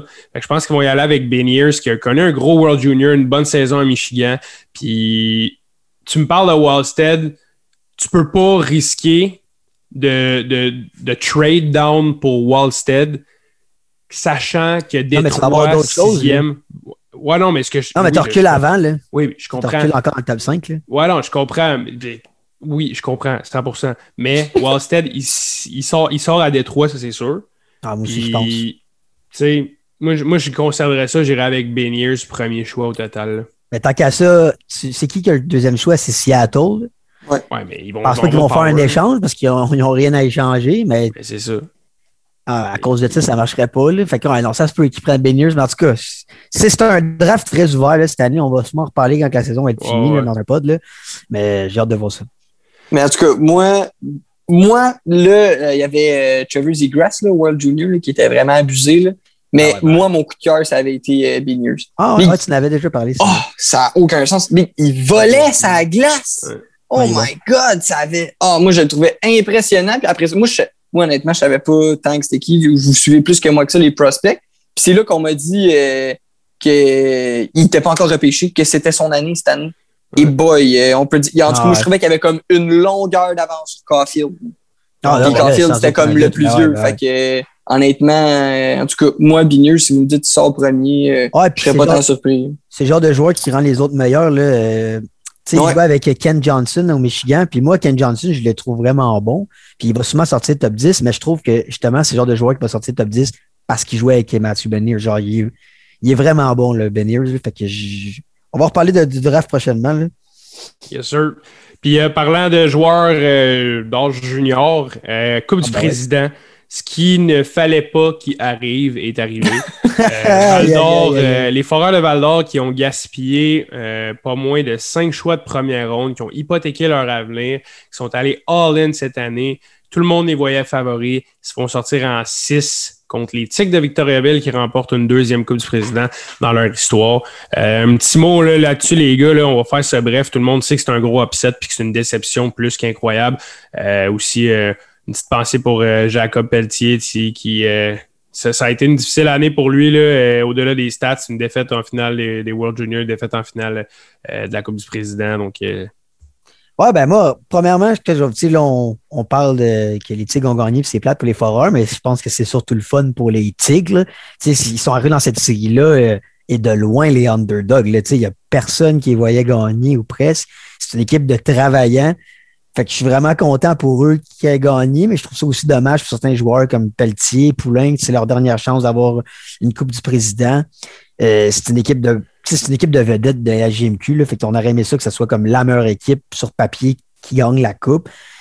Mais j'en ai entendu le coach Carl Mallette là, des, euh, des Tigres qui disait justement que la série du Canadien contre les Leafs, il savait vraiment servi de ça pour un discours, pour motiver ses troupes, un peu s'inspirer de, des Canadiens contre les Leafs qui, avaient- qui étaient vraiment underdog dans cette série-là, puis ça les a comme un peu motivés dans le vestiaire. Je trouvais ça le fun quand il avait dit ça dans une Mm. entrevue à radio. Là. Nice. Regarde, eux autres, qui ont réussi, fait qu'on nous autres, on est capable de faire ça. Mais je suis vraiment déçu, surtout, puis je vous en ai parlé dans le dernier podcast de ce joueur-là, pour mon petit euh, Robida qui va se faire drafter cette année. Euh, hey, je l'ai vu en larmes là, dans la célébration. là. Il était sur la ligne bleue en train de regarder les Tigres célébrer, là, puis il braillait, mon gars. Mais en même temps, j'aimais ça voir ça parce que ça montre que le gars a du caractère, puis il voulait vraiment gagner. Puis il va peut-être avoir la chance de gagner encore. Il, va, il reste encore d'avoir au moins deux saisons dans, dans le Q. là. Ouais, exact. C'est pas mal le tour pour, euh, pour ça, euh, pour la LHGMQ, honnêtement, les gars. euh, ça, a été, ça a été la surprise. Il n'y a personne qui voyait les Tigres l'emporter. Moi, personnellement, j'avais mis Val d'Or en 5, honnêtement. Tu as Val d'Or qui avait fini premier, deuxième, puis les Tigres, je pense, au 13e. Fait que, c'est dommage pour Val d'Or, c'est dommage pour leur avenir, mais regarde, euh, c'est une belle histoire de hockey pour, euh, pour les Tigres de Victoriaville. Ah, exact. C'est peut-être euh, ça qui, c'est peut-être ça qui, ce qui nous attend pour euh, la Coupe Stanley. Ouais. Un gros upset. who knows? Ben, hey, c'est l'année des upsets dans tous les sports en ce moment. Là, ça n'a juste pas de sens. Hey, dernière, Oh le CH, la dernière, dernière équipe qualifiée en, en playoff. Dernière équipe qui se qualifie pour la deuxième ronde. Première équipe. Fin de saison en queue de poisson. Ouais, en plus. Ah ouais. Donc, euh, pour notre segment PGA, donc un petit segment golf, euh, du côté euh, de Murfield Village, pas loin de Columbus, avait lieu le tournoi Memorial euh, en fin de semaine. Patrick Cantley qui remporte le tournoi. Ce qui a retenu l'attention en fin de semaine, c'est pas vraiment la victoire de Patrick Cantley, honnêtement. Pas mal sûr que tout le monde s'en crissait. C'était plus la journée de samedi, alors que John Ram a littéralement joué une, la ronde de sa vie. Euh, il, a, il a fait un birdie sur, les, sur six des sept derniers trous euh, pour euh, prendre un, un, un lead de six shots. Puis finalement, on lui annonce sur le green au 18 euh, qu'il a testé positif à la COVID-19 Ah, c'est la merde, ça. puis qu'il est obligé de, de, de, de déclarer forfait. Donc, on, évidemment, on- pour la sécurité de tout le monde, on n'allait pas le laisser jouer la ronde finale du dimanche.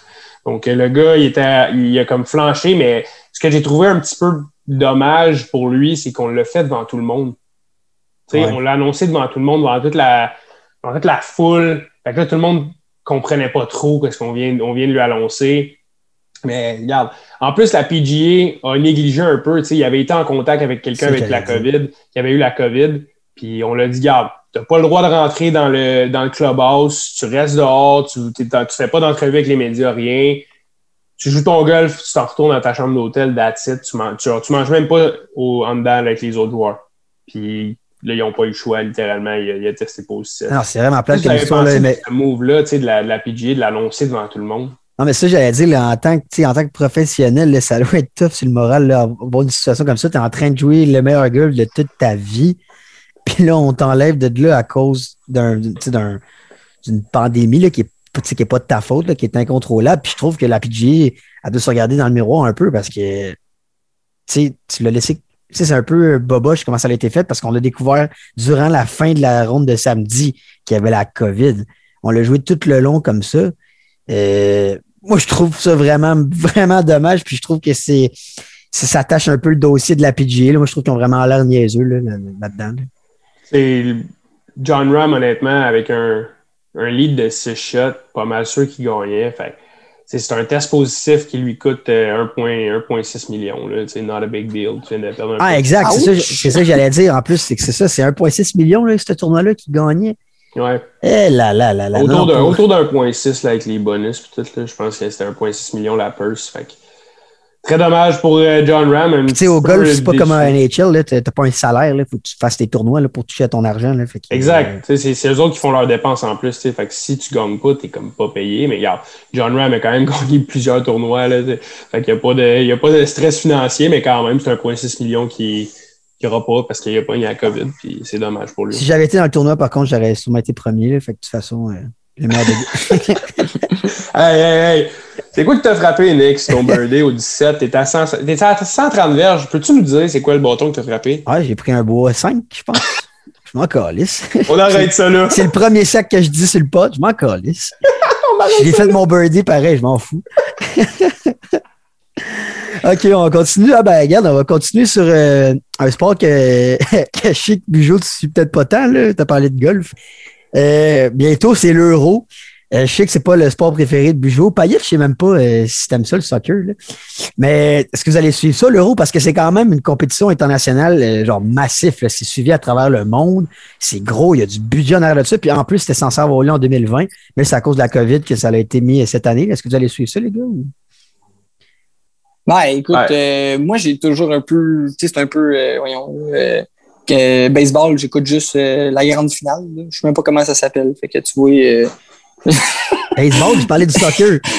Non, je sais, mais c'est un exemple dans le sens, j'écoute juste genre les gros événements, là, le Ouais. cliché, le cliché fan qui genre euh, écoute juste le gros match à la fin parce que c'est plus intéressant. Là. Ouais. Euh, tu sais, le euro, c'est un peu la même chose. Tu sais, c'est- c'est pas quelque chose qui est souvent, souvent à chaque année. Fait que c'est sûr, ça devient intéressant, surtout quand dans, dans, dans les rondes plus importantes. Fait que euh, oui, c'est quelque chose que je vais regarder, mais euh, Regardez du coin de l'œil. Là. moi, c'est ça, exact. Là, je vais pas, euh, je vais pas me séduire une plage horaire pour regarder euh, certains matchs comme que je fais avec le Canadien, que je suis comme, parlez-moi pas, j'écoute le hockey. Moi, moi, de mon côté, les gars, ça va être clair. là. C'est un mot, trois lettres. Non. Vraiment pas. là. Il n'y a aucune chance j'écoute l'euro, man. J'ai jamais accroché sur le soccer. Je trouve que c'est un sport qui se passe Le des foot. fois- Le football, il n'y a rien qui se passe, là, ce sport-là. Des fois, là, les gars, ils peuvent juste rester dans la zone neutre, puis juste se passer le ballon pendant 25 minutes, puis il y aura fuck all qui va se passer à part un gars qui va se faire donner un petit, petit coup d'un cheville, va se pitcher à terre, va whiner. Hey, hey, hey, mon chum Paul Byron, il s'est fait slasher dans la face. Il, il saignait de la face, puis il est revenu. Il avait pas, sacré à terre. Ça, c'est un sport. Moi, je te- par exemple, non, je suis pas en train de dire que le soccer, c'est pas un sport. Je vais me faire garocher des roches dans la rue, je vais pas sortir. Le soccer, c'est un sport, c'est probablement les sports les plus difficiles physiquement. Faut que tu cours, faut que tu aies du cardio.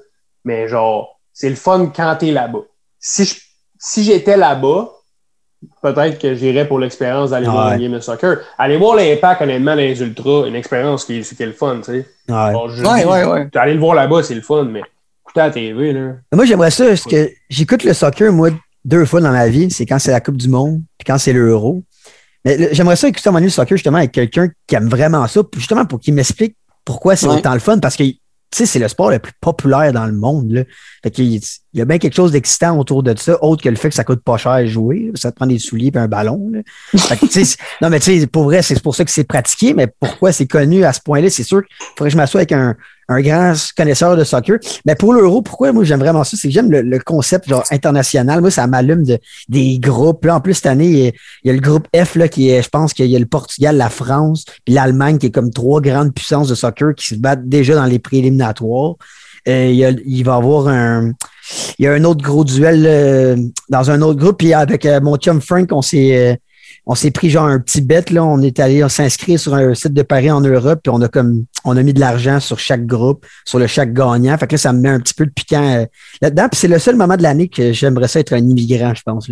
J'aimerais ça comme venir d'ailleurs, puis genre être proud de mon pays, puis euh, participer, puis genre euh, crier genre dans la rue, euh, dans le à Saint-Léonard. Non, mais pour vrai, c'est vrai, tu ris là, mais c'est vraiment ça.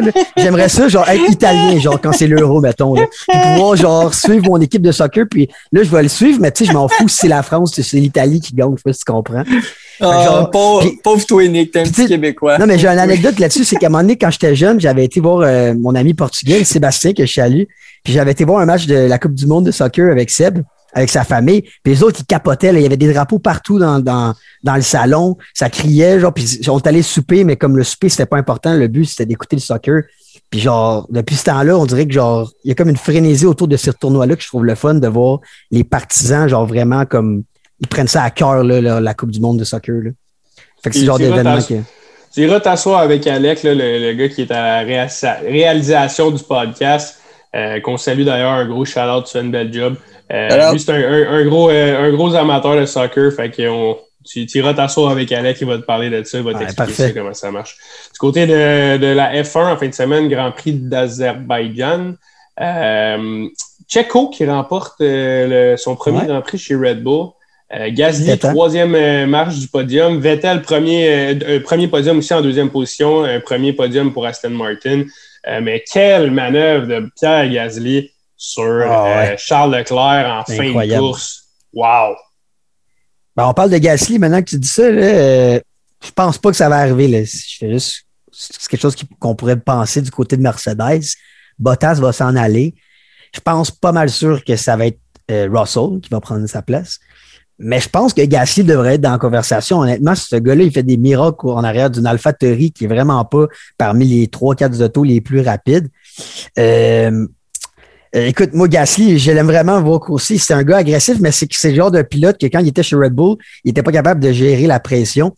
Euh, mais j'aimerais vraiment ça, peut-être que Mercedes lui donne sa chance, avoir une deuxième chance en arrière d'une auto méga rapide parce que c'est vraiment un pilote incroyable, comme tu as dit. Puis, Payette, je t'ai vu, tu as une question. Là, Ben, c'est que tu parles de, de Pierre Gasly, puis tu dit, ouais, il est derrière une Alpha, euh, Alpha Tari, Alpha Tauri. Tori. euh, Tori. Euh, mais j'ai pas, reg- tu sais, je regarde pas ça comme vous, genre toute l'entièreté de la course, mais là, mettons, j'ai regardé la fin de la course là, à- en fin de semaine. Puis, on dirait qu'à chaque fois, quand je regarde les résultats aussi, Alpha Tori, sont crime, on dirait qu'ils sont comme rendus, tu sais, souvent, les deux autos vont être en avant de Renault, en avant de, de certaines autres écuries qui sont comme en milieu de peloton. Est-ce qu'ils ont comme, cette année, ils ont pris un gap parce qu'ils sont rendus avec Honda, puis là, sont, sont rendus presque Euh, aussi forts que Red Bull ou sont encore vraiment derrière Non. le peloton? Puis, Ils seront jamais autant forts que Red Bull parce qu'à la base, c'est comme le club école de Red Bull. oui, oui, mais mettons comparé aux ça. autres, là, je parle Renault, je parle. Ben, c'est euh, c'est une écurie de, comme tu l'as dit, de milieu de peloton. Genre, ils peuvent, une fois de temps en temps, avoir un gars d'un point, des fois les deux. Tu sais, c'est vraiment ça. Puis souvent, il y a des, des autos, des véhicules qui sont plus adaptés à une certaine piste. Puis là aussi, il y a beaucoup de chance. Là. Ce que je veux dire, Tsunoda, au début de la saison, il n'a pas été tant chanceux. Fait c'est vraiment une écurie qui est capable d'être une fois de temps en temps sur le podium, mais ce sera jamais elle qui va être dans le top 3 comme à la fin de l'année. là. Jamais, jamais, jamais. Là. À moins qu'il qu'il se passe quelque chose de vraiment incroyable puis que Gasly soit devenu le, le next euh, Lewis Hamilton, là, ce que je doute. Euh, c'est vraiment, ils vont jamais être plus que ça. C'est ce que tu as vu, mettons, c'est Ouais. ça, AlphaTauri, puis c'est tout le temps été ça avec Toro Rosso. C'est le genre d'écurie qui peut faire des points. Mais est-ce que je, ce que je dois, je dois me répéter, là, ben, la Formule 1 cette année, là, quelle saison incroyable. là. Il y a des revirements à chaque, à chaque course. Encore un podium sans Mercedes dessus. Mais encore une fois, une malchance de Verstappen. Euh, problème, euh, il y a un pneu là, qui est problème de, de gomme. Puis là-dessus, Verstappen est sorti en chialant, en chialant euh, sur Pirelli. Pirelli, si vous ne saviez pas, c'est la, la compagnie qui s'occupe de la pneumatique en Formule 1. Ouais. Lui, il disait que c'était leur faute, puis blablabla. Je trouve qu'il y avait, il, chialait un peu rapidement sur Pirelli parce que je, trouve que les équipes cette année en particulier, puis depuis quelques années, sont vraiment agressives. On dirait qu'ils tiennent à changer leurs pneus une, maximum deux fois par course pour essayer de gagner du temps. Mais c'est des choses comme ça qui arrivent parce que là, le pilote doit vraiment gérer les pneus. Puis Verstappen, c'est vraiment un pilote agressif. Puis la gestion pneus, je pense pas que c'est sa force parce que c'est le genre de pilote qui va tout donner tout le temps. Fait que ça fait en sorte que ben, y a des accidents comme ça qui arrivent. Puis je pense pas que c'est la faute à Pirelli, c'est plus des stratégies d'équipe. Il faudrait peut-être que la Formule 1 euh, mette un règlement sur, euh, je sais pas, euh, faut que tu fasses euh, maximum tant de tours avec tes pneus, sinon tu as une pénalité. là, pour éviter des accidents qui s'est passé. Tu, sais, tu dis que tu dis que Max Verstappen, c'est quand même un pilote agressif. Il est agressif dans tous les sens du terme. Genre, je trouve Ouais, que c'est ouais. une, Ouais. c'est une réaction qui est un peu, tu sais, un peu bébé puis immature de chialer sa compagnie qui fait les pneus. Puis en plus, là, le vice-président de Pirelli a fait un statement, là, euh, je pense que c'est hier ou, euh, ou aujourd'hui. là. Ça a été confirmé que la, la puncture, la, la crevaison que, que Max Verstappen il a eu, c'est à cause qu'il y a eu un débris. Ah, exact. Il y a eu un débris dans son pneu. C'est pas le pneu qui était défectueux. C'est pas une erreur de pilotage. C'est une erreur Ouais. qui était sur le circuit, qui fait partie d'une course de Formule 1. Il a pris le débris. Il y a eu une crevaison. Ciao, bye, mon chum, ta journée est finie. Mais, mais tu as parlé de coquille, là, ben, de le chiolage, mais en, en même temps, la Formule 1, tu n'as pas le choix en Formule 1 si tu veux être champion d'être un peu coquille puis agressif. Parce que si tu es tout le temps le pilote à la Bottas, exemple, qui a l'air de tout le temps se laisser marcher sur les pieds, ben, tu vas tout le temps le faire marcher sur les pieds, puis tu vas toujours être le deuxième pilote, puis tu vas pas pouvoir être champion du monde. Donc, ça, quand tu es en Formule 1, si tu veux faire partie des meilleurs de l'histoire, puis de, de- de faire ta place, faut que tu sois un peu égoïste, puis faut que tu sois un peu un homme de caractère, sinon ça ne fonctionnera pas. là. Yes, ben écoutez les boys, euh, merci. Euh, un bel épisode 3. Nous autres, Ouais. on se laisse euh, sur une belle entrevue avec un ancien joueur du Drakkar de Bécomo qui joue maintenant dans la Ligue nord-américaine de hockey. Euh, puis nous, euh, on se reparle dans deux semaines pour l'épisode numéro 4 du podcast Offside. Bye bye tout le monde. Salut les boys. lime and tequila. It all gets to fading with one. Donc, euh, tout le monde reçoit pour ce troisième épisode un athlète euh, qui a un parcours de hockey atypique, une des personnes les plus persévérantes et passionnées que je connaisse au niveau du hockey, un de mes meilleurs chums depuis toujours. Et oui, la recrue de l'année chez le Drakkar de Bécomo en 2014-2015, maintenant ailier chez le 3L de, 3, de Rivière-du-Loup dans la LNH, le numéro 16, Simon Chevrier. What's up, Sim, comment ça va? Ah ben, vous autres, des boys? Ça va bien, ben, ça va bien. bien. Très Hey, euh, bien. Merci d'être sur le pod euh, en ça- deux rondes de golf comme d'habitude. Ben oui, certain. hey, euh, écoute, Sim, euh, ben, comme euh, Nick l'a dit, bienvenue, sur- bienvenue à Offside. On est bien content de t'avoir. Euh, ça va être cliché comme première question, mais avec l'année qu'on vient de, de vivre, là, qui était quand même assez particulière, euh, tu sais, comment tu as pris ça de ne pas jouer au hockey pour la première fois de ta carrière? Ah, est-ce que je vais t'arrêter tout de suite? C'est pas la première fois. Je me suis fait opérer ma deuxième année junior. J'ai pas joué de l'année. Fait que c'est ça. Fait que ça, ça fait mal. C'est ma la troisième année là, que joue pas, pas ou pratiquement pas. Commence à être tanné des saisons euh, sans hockey. Good. Puis, tu sais, après ça, tu, euh, est-ce qu'on accro- accroche-tu les patins pour de bon ou tu penses retourner jouer dans la LNAH ou peut-être même euh, ouvert à jouer en Europe ou quoi que ce soit? Ouais, c'est ça. Ben là, cette année, euh, j'avais déjà parlé avec une coupe d'équipe en Europe. J'attends, je veux vraiment finir mon bac avant, avant de partir euh, OK. En Europe. C'est ça. Je, euh, je risque de retourner à Rivière-du-Loup euh, pour les, encore les deux prochaines années. Puis après ça, euh, on va voir euh, ce qui va, euh, ce qui va être possible. OK, t'es quand même ouvert d'aller euh, d'aller Oh, ailleurs. ben oui. là. Ah Ouais, vraiment. Mettons, euh, tu, vu que je te connais le tableau de là-dedans, euh, tu suivrais-tu? Comment que ça se passerait? Ça euh, elle viendrait. Combien de temps, combien d'années, on sait pas trop.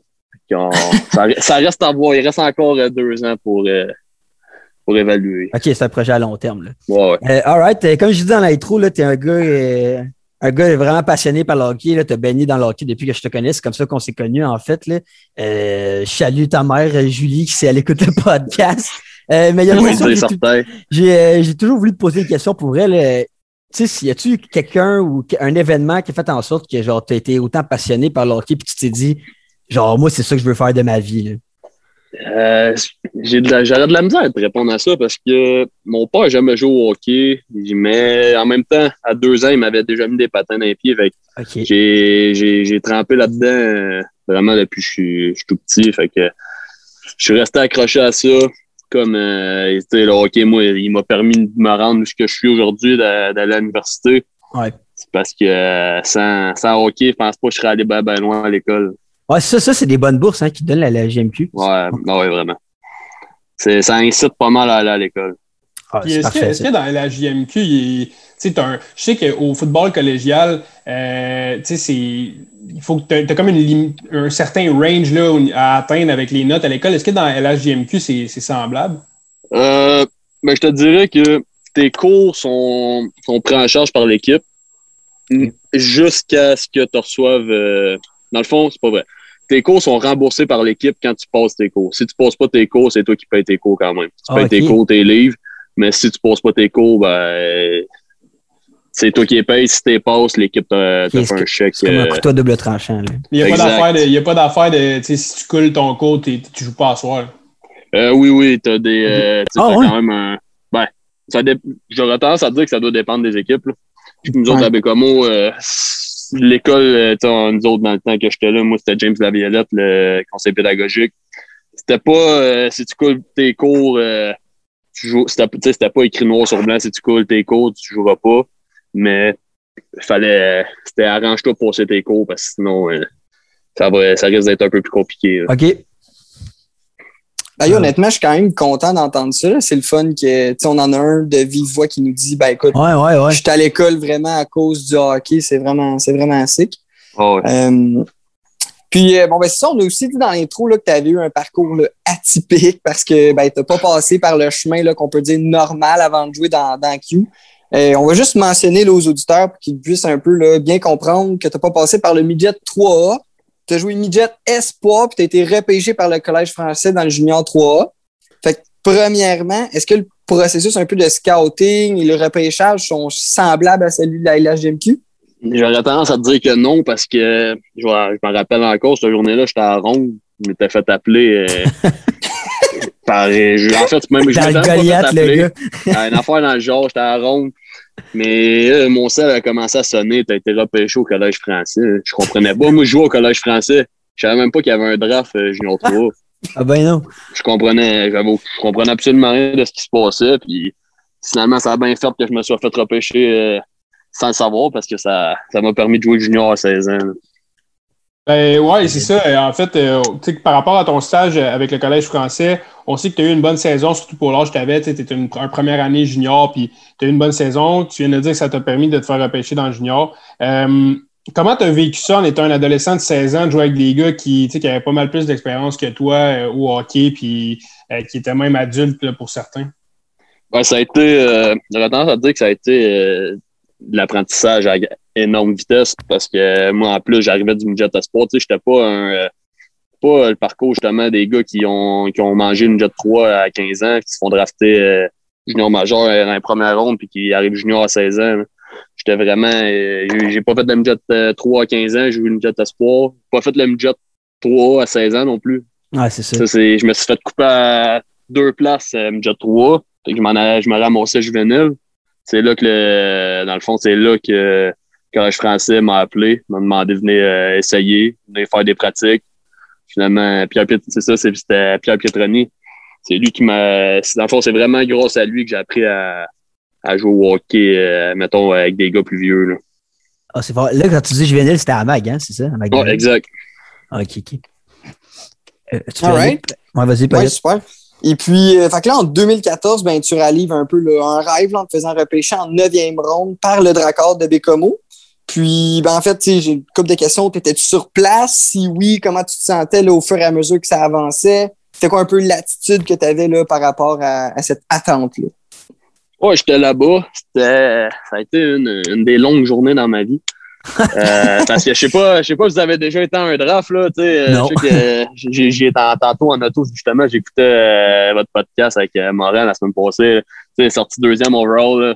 Je peux vous dire que la, première ronde, elle dure 4 heures. là. Juste la première ronde, elle dure 4 heures. Fait que, Puis là, t'es quand même là pour le show.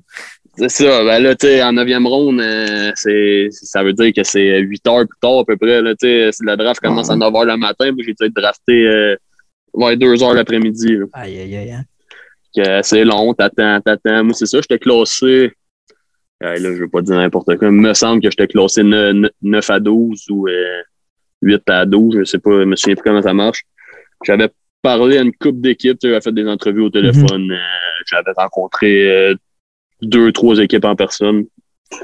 Puis euh, c'est ça. Fait que là, dans le fond, rendu là, là, rendu dans la 9e ronde, t'espères, ben, dans la 9e ronde, dans, la dernière ronde, t'espères Mhm. juste être repêché. Fait que l'équipe en tant que telle, euh, tu t'en euh, calice Au moins, pour être, euh, être euh, ben franc. là. mais au moins, t'as pas eu la déception euh, du gars, tu sais, qui s'est fait dire qu'elle allait être repêché en troisième ronde. Puis là, Non, tu t'as attendu, c'est puis là, t'es comme merde, je vais-tu finir par me faire repêcher? Là, au moins, ça allait été dans c'est ça. ton ranking. Là. Hey, euh, sérieux, là, tu je sais que t'as vraiment aimé ton expérience à Bécomo, là, tu t'es fait des amis, euh, ta blonde, elle vient de là-bas. Mais tu sais, entre nous, là, sur le moment, t'étais-tu juste content d'être repêché ou t'étais un peu up d'aller jouer aussi loin? Là, tu sais, c'est pas la ville la plus attrayante du circuit courteau, là, on va se le dire de même. Là. Ah. Euh, tu sais, ils ont eu l'Internet à vitesse l'année passée, là, avec Bécomo. Là, fait que, euh, sur le coup, mettons, t'étais-tu content ou? Ouais, on est- ben, tu sais, pour en revenir à ce que je disais, là, t'es classé 9 à 12, t'espères juste, juste, juste Ok, être ouais. repêché. L'équipe, tu t'en fous euh, royalement. Fait c'est vraiment. Tu fais pas trop d'attentes, t'espères juste entendre ton nom. Puis, en plus, moi, cette année-là, Bécomo était gros à map. C'est l'année qu'ils ont perdu en 7 contre Val d'Or. Ouais, ouais, ouais. Ça, quand il était quand même pas pire, c'est vrai. Ouais, ça, c'est l'année qu'ils ont perdu en 7 contre Val d'Or. Fait que Bécomo, tu sais, c'était, c'était gros là-bas en ce moment, le hockey. Fait que arrivé, j'étais arrivé dans la pre- la première année, c'était encore gros. Justement, on avait encore des, euh, des, des, euh, des attentes pour euh, faire un bout en playoff. Ça n'a pas, ça a pas donné ce que, ce que ça, ce que, ce que ça l'aurait dû, mais euh, c'est ça. T'as- Pour en revenir à ta question, euh, t'espères juste être euh, drafté puis euh, Ouais. tu poses pas trop de questions. hein. All right. Fait que, tu sais, on l'a dit un peu tantôt, tu as eu une très bonne euh, première saison dans, dans Q, c'est-à-dire euh, recrue de l'année là, chez, le, chez le Drakkar. Euh, quand tu connais une bonne première saison comme ça, on va dire les projecteurs sont-ils déjà sur toi? Surtout que c'était ton année de repêchage en plus. Euh, fait que, tu te faisais-tu déjà approcher, mettons, par des équipes professionnelles ou des meetings avec des scouts, whatever? Euh, moi, ça a vraiment, euh, ça a vraiment parti euh, en flèche. Là. J'étais arrivé à Bécomo, j'ai, je pense, j'ai, ben, à base, j'ai scoré ma première game, mais je pense dans les 10 premières games, j'avais une affaire comme 12 points. Fait que là, ça, ça roulait, ça roulait pas mal dans mon bord. Si j'ai eu, euh, c'est ça, un peu avant Noël, puis un petit peu après Noël, c'est ça, je rencontrais des équipes. J'ai eu- les équipes m'envoyaient des, euh, des formulaires à remplir là, par la poste, là, des genres de, des questions un peu pour apprendre à te connaître. Mhm. Mais euh, plus Par la, la saison poste? avançait. Ça passe ouais, pas à ton ben, agent, ça, ou c'est lui qui cherche ça? euh, non, dans le fond, il y en nous autres, à Bécomo, euh, on avait des petits stalls, mettons, pour euh, dans c'est même pas un lounge, là, c'est vraiment une place juste pour se changer. OK. Alors, on avait des petits stalls, euh, c'était comme la, la, la mail un peu. euh, tu sais, Il y en a des fois, euh, ils envoyaient des cartes. euh, des fans envoyaient des cartes à l'équipe pour les faire signer, puis ils nous mettaient ça dans nos Mm. stalls, puis on les, on les signait, ok, puis ok. on, on, leur donnait à la personne qui retournait les poster. Fait que c'est ça. Des fois, euh, justement, dans ces, dans ces petits, euh, dans ce petit casier-là, on avait des. euh, je me souviens, c'est un, me semble, c'est San Jose qui avait envoyé un formulaire par la poste. mon- ben, par la, je présume que c'est par la poste. là. En continuant, c'est ta première saison, là, on peut pas à côté, passer à côté des fameuses initiations. Là, je le sais, Sim, tu peux pas tout me dire, mais là, t'es mon chum, on va pas se faire écouter par un million de Québécois. Y a-t-il quelque chose de marquant qui s'est passé, soit dans ton année de vétéran, soit comme recrue, quelque chose de funny, là, que tu pourrais dire en ondes, là? Ben, moi, j'aurais tendance à te dire que junior majeur, les initiations, il y en a plus. euh, il y en a plus. Ou il y en a, mais tu sais, c'est des euh, compte-moi euh, ta meilleure histoire de cul, compte-moi telle Ok, affaire, tu sais, pour, pour mettre le gars mal à l'aise un peu, puis euh, le mettre euh, plus, plus loose, plus loose un peu après avec les vétérans. Tu sais, les, les kids, quand ils arrivent, ben, les kids, je vais passer par là, là, mais les plus jeunes, quand ils arrivent junior, sont plus, euh, tu sais, sont pas Oui, j'ai- pognés, mais tu sais, t'en as des, t'en as qui arrivent puis qui sont lousses, lousses, lousses, là. Mhm. Mais t'en as d'autres qui parlent pas trop, puis là, euh, justement, tu veux les, tu veux les déniaiser un peu. Fait que tu la mets dans l'air de l'autobus, compte-moi ta meilleure histoire de cul, compte-moi telle affaire. Tu sais, pour faire rire les boys un peu en arrière. Parce que, tu sais, il faut qu'il raconte devant tout le monde son histoire. fait que, tu sais, ces affaires-là, mais Junior 3, euh, c'est un peu plus, euh, un petit peu plus à l'ancienne, tu sais, jouer avec des gars, euh, moi j'avais 16 ans, fait que jouer avec des, des 93, des 20, les 20 ans, Ouais. c'était des 93, tu sais, c'était plus vieux pas mal, eux autres qui avaient connu des initiations un peu plus à la toffe, là, mais vite, vite, euh, je me souviens, il y en avait une, c'était, euh, à fond, il te bandait les yeux, il te donnait, euh, quelque- il te donnait quelque chose à manger, fallait que tu le manges. On savait pas c'était quoi. Puis, dans le bon fond, la signe. conséquence, c'était celui qui ne mange pas, celui qui finit pas en premier, tu manges, euh, me semble que c'était genre un, c'est un piment fort, mais je peux pas te dire lequel. C'est un piment qui t'arrache la gueule. Ah, ouais. Ça, ça, c'était la conséquence. Mais ce qu'on a su par après, la- ce qu'ils nous ont fait manger, c'était une canne de bouffe à chat. Tu sais, c'est pas, Oh, c'est pas, euh, ça, ça tuera pas personne, mais c'est mais dégueulasse. c'est là. dégueulasse. Ah, man. Ah ouais, c'est vraiment dégueulasse. Puis justement, dans le Junior 3, justement, c'est moins médiatisé que la Q. Là, fait que c'est pour ça que tu pourrais ouais. peut-être plus t'en permettre. Là. Bon, c'est, c'est, j'aurais tendance à te dire que c'est ça. C'est même pas plus t'en permettre. C'est vraiment que, tu sais, il y a des affaires qui se sont passées, euh, des initiations qui se sont mal, euh, justement, qui se sont mal passées. Fait que faut que tu fasses, euh, quand je suis arrivé junior, moi, c'est ça. Ben, junior majeur, c'était plus, euh, c'était rendu plus, euh, pas, Docile. Docile, ben, mal vu un peu, tu sais, c'est ça. C'était plus, plus supervisé, si tu veux.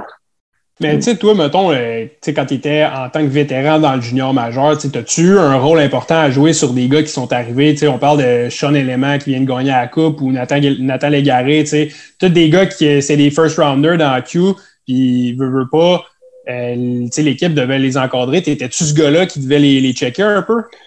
Ben, les checker, je sais, j'ai jamais, ils m'ont jamais dit euh, mot pour mot que c'était ça. Mais tu sais, un gars comme Sean Element, justement, j'y parle encore quasiment tous les jours. Ah ouais. Je parle, euh, ouais, j'y parle souvent encore, tu sais, même euh, le Guy, là, le Gary, c'est un autre gars, je parle encore souvent, tu sais, en fin, en fin de semaine, je m'en joue au golf avec Bouchard, Fortier, c'est toutes les, justement, les, dans le fond, c'est toute l'année qui sont, les gars sont rentrés quand moi j'avais 19, 20 ans, toutes les, les 4-16 ans.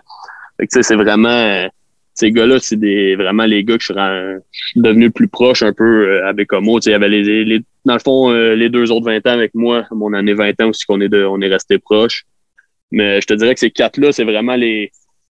Si, je sais pas si c'était parce que j'étais plus vieux, justement, mais ça a vraiment, tu sais, je me suis vraiment rapproché justement de ces gars-là parce que je voulais, tu sais, surtout un gars comme Element, il est arrivé à Bécomo, il était confiant, confiant. Même un gars comme Légaré, sont arrivés confiants. Tu sais, des fois, il fallait que tu les replaces un peu, mais Ouais. tu peux pas les replacer devant tout le monde parce que, que c'est. Qu'est-ce que tu fais, mettons, pour leur placer? C'est comme, mettons, que tu dis, tu- je, je le replaçais, tu le prenais dans le Ouais, coin, je- tu lui parlais, mettons? Bon, ouais, c'est, tu lui dis, hey, les gros, euh, slack tes nerfs, tu tapes ses nerfs, il y en- il y, en a qui la trouvent pas drôle. Tu sais, mettons, un, un gars comme Element est arrivé à Bécomo à 16 ans, là, il prenait des, il prenait 8, 8 stalls, dans la chambre, là. À 16 ans, euh, il y en a qui la trouvaient pas drôle, là. il y en a qui trouvaient qu'il prenait trop de place. c'est, que c'est surtout le genre de gars qui ferme pas sa gueule. Sean, c'est un esti de bon gars, mais sa gueule, il la ferme pas. All right. Alors, retour, euh, retourner au plus sérieux. Là. Je sais que t'en as parlé un peu tantôt, là, un petit historique de blessure. Mais t'es le premier invité des trois qui a passé par là, qui s'est blessé sérieusement. Tu peux-tu nous expliquer, tu quand t'es un jeune, euh, 17 ans, c'est quoi le processus de réhabilitation? Tu sais, T'es-tu vraiment suivi par l'équipe? C'est-tu bien fait? Euh, nous, on n'est pas dans le domaine, on n'est pas dans le secteur du hockey, euh, je veux pas dire professionnel, mais bien plus avancé. Et quand tu te blesses comme ça, il se passe quoi? Ben moi, dans le fond, je me suis blessé. On était. euh, ben, il me semble que j'ai joué une dizaine de games cette année-là. Pas bien, bien plus.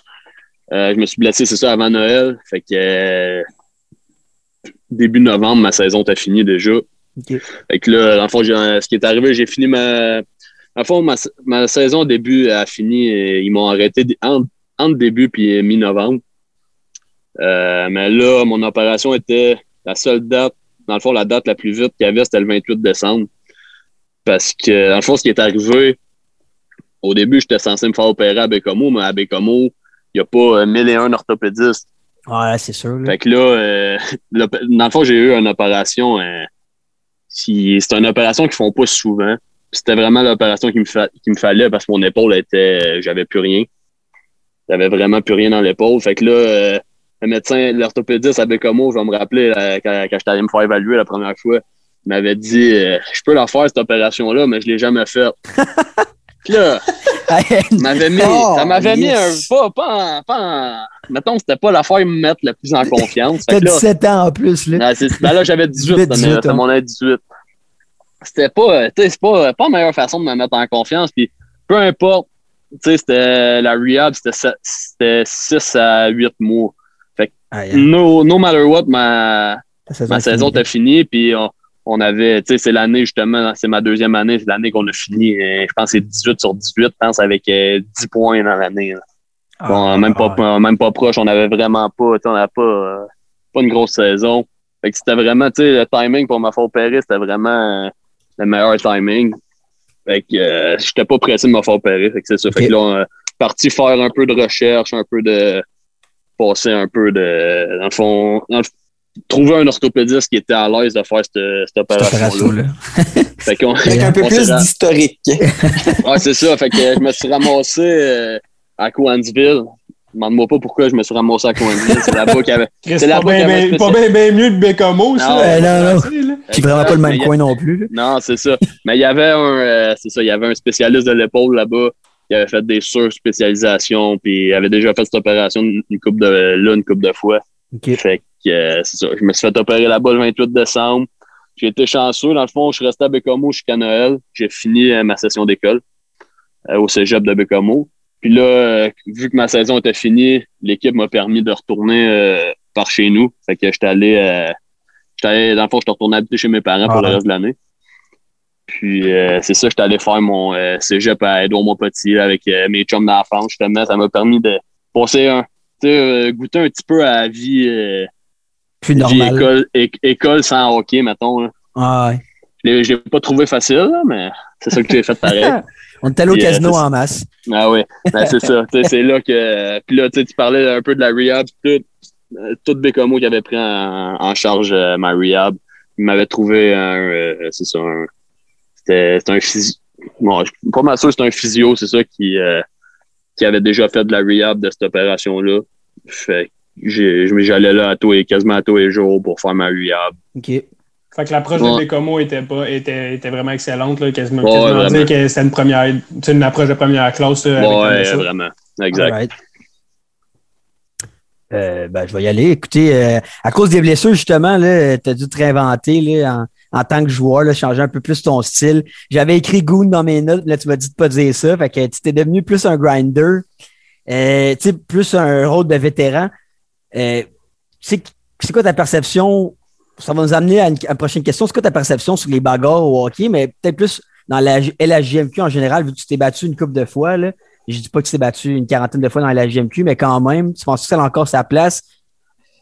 Tu sais, il y a- Ben, moi, comme- en, en ce moment même, il y a un débat à l'Assemblée nationale là-dessus, Ah comment qu'on se Ah, parle. là. non.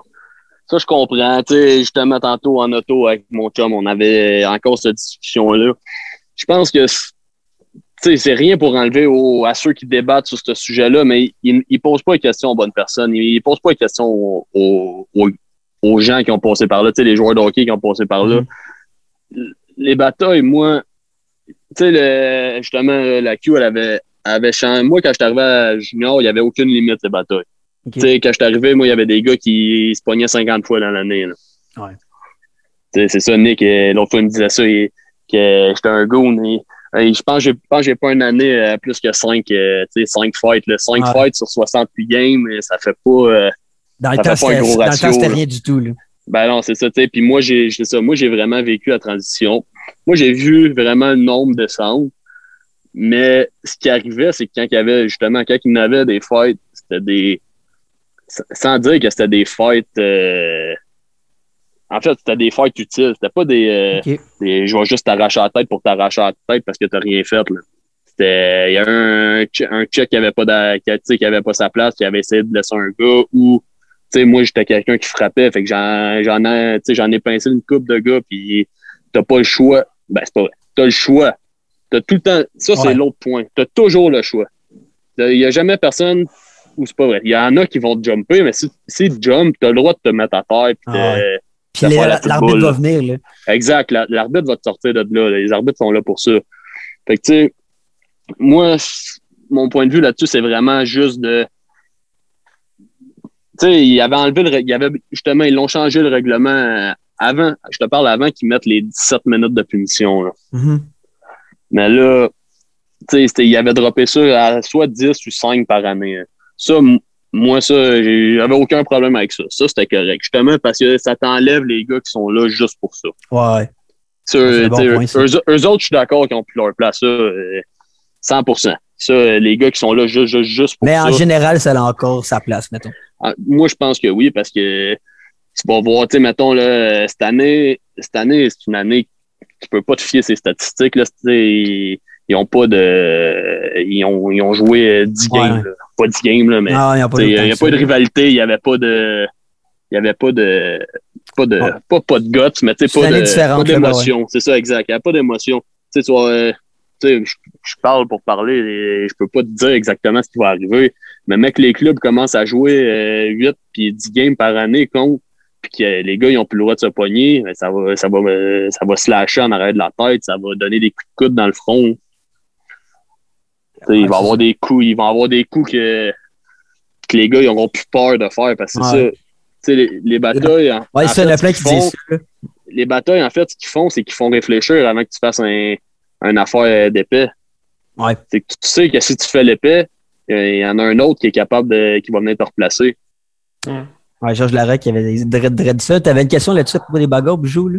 Ben, ben, en fait, c'est pour que tu l'aies vécu à quel point dans le junior, une bagarre peut changer le momentum d'une game. On, peut, on peut voir dans le, dans le professionnel qu'une bagarre, ça va le changer. On parle d'un Wayne Simmons, première game de l'année, où il a juste pour réveiller son monde.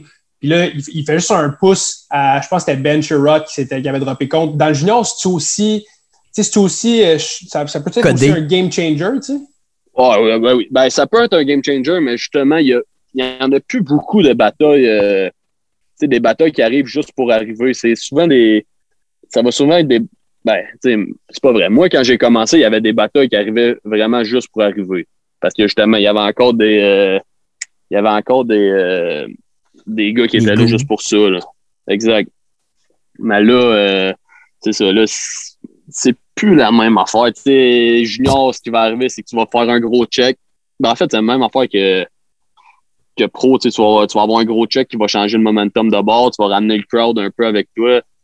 C'est vraiment, je te dirais que c'est le game changer, c'est pas tant la bataille, c'est le crowd, c'est l'énergie que tu vas ramener dans le building Ouais. en faisant ce geste-là. Que ce, que, tu sais, que ce soit une bataille ou un check ou un.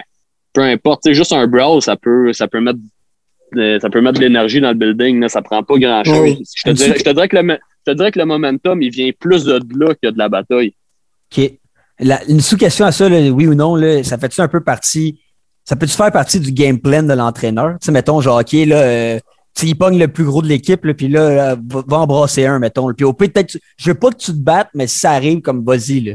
Ça peut-tu faire partie d'un Ben, game plan dans le vestiaire? Moi, j'ai, moi, j'ai jamais vu de, de, de, de coach à demander à quelqu'un d'aller se battre, puis je pense plus que ça se fait. Ouais, Honnêtement, je pense vraiment plus que ça se fait. Ce qui va arriver, c'est que tu sais, t'en as qui vont. euh, t'en as qui pètent les. Tu sais, que les, que les fils se touchent vite. Il y en a qui sont faciles à sortir de leur game. Fait que ça, t'es capable d'envoyer un, justement un champ d'éléments, là, tu sais, un fatigant. Là.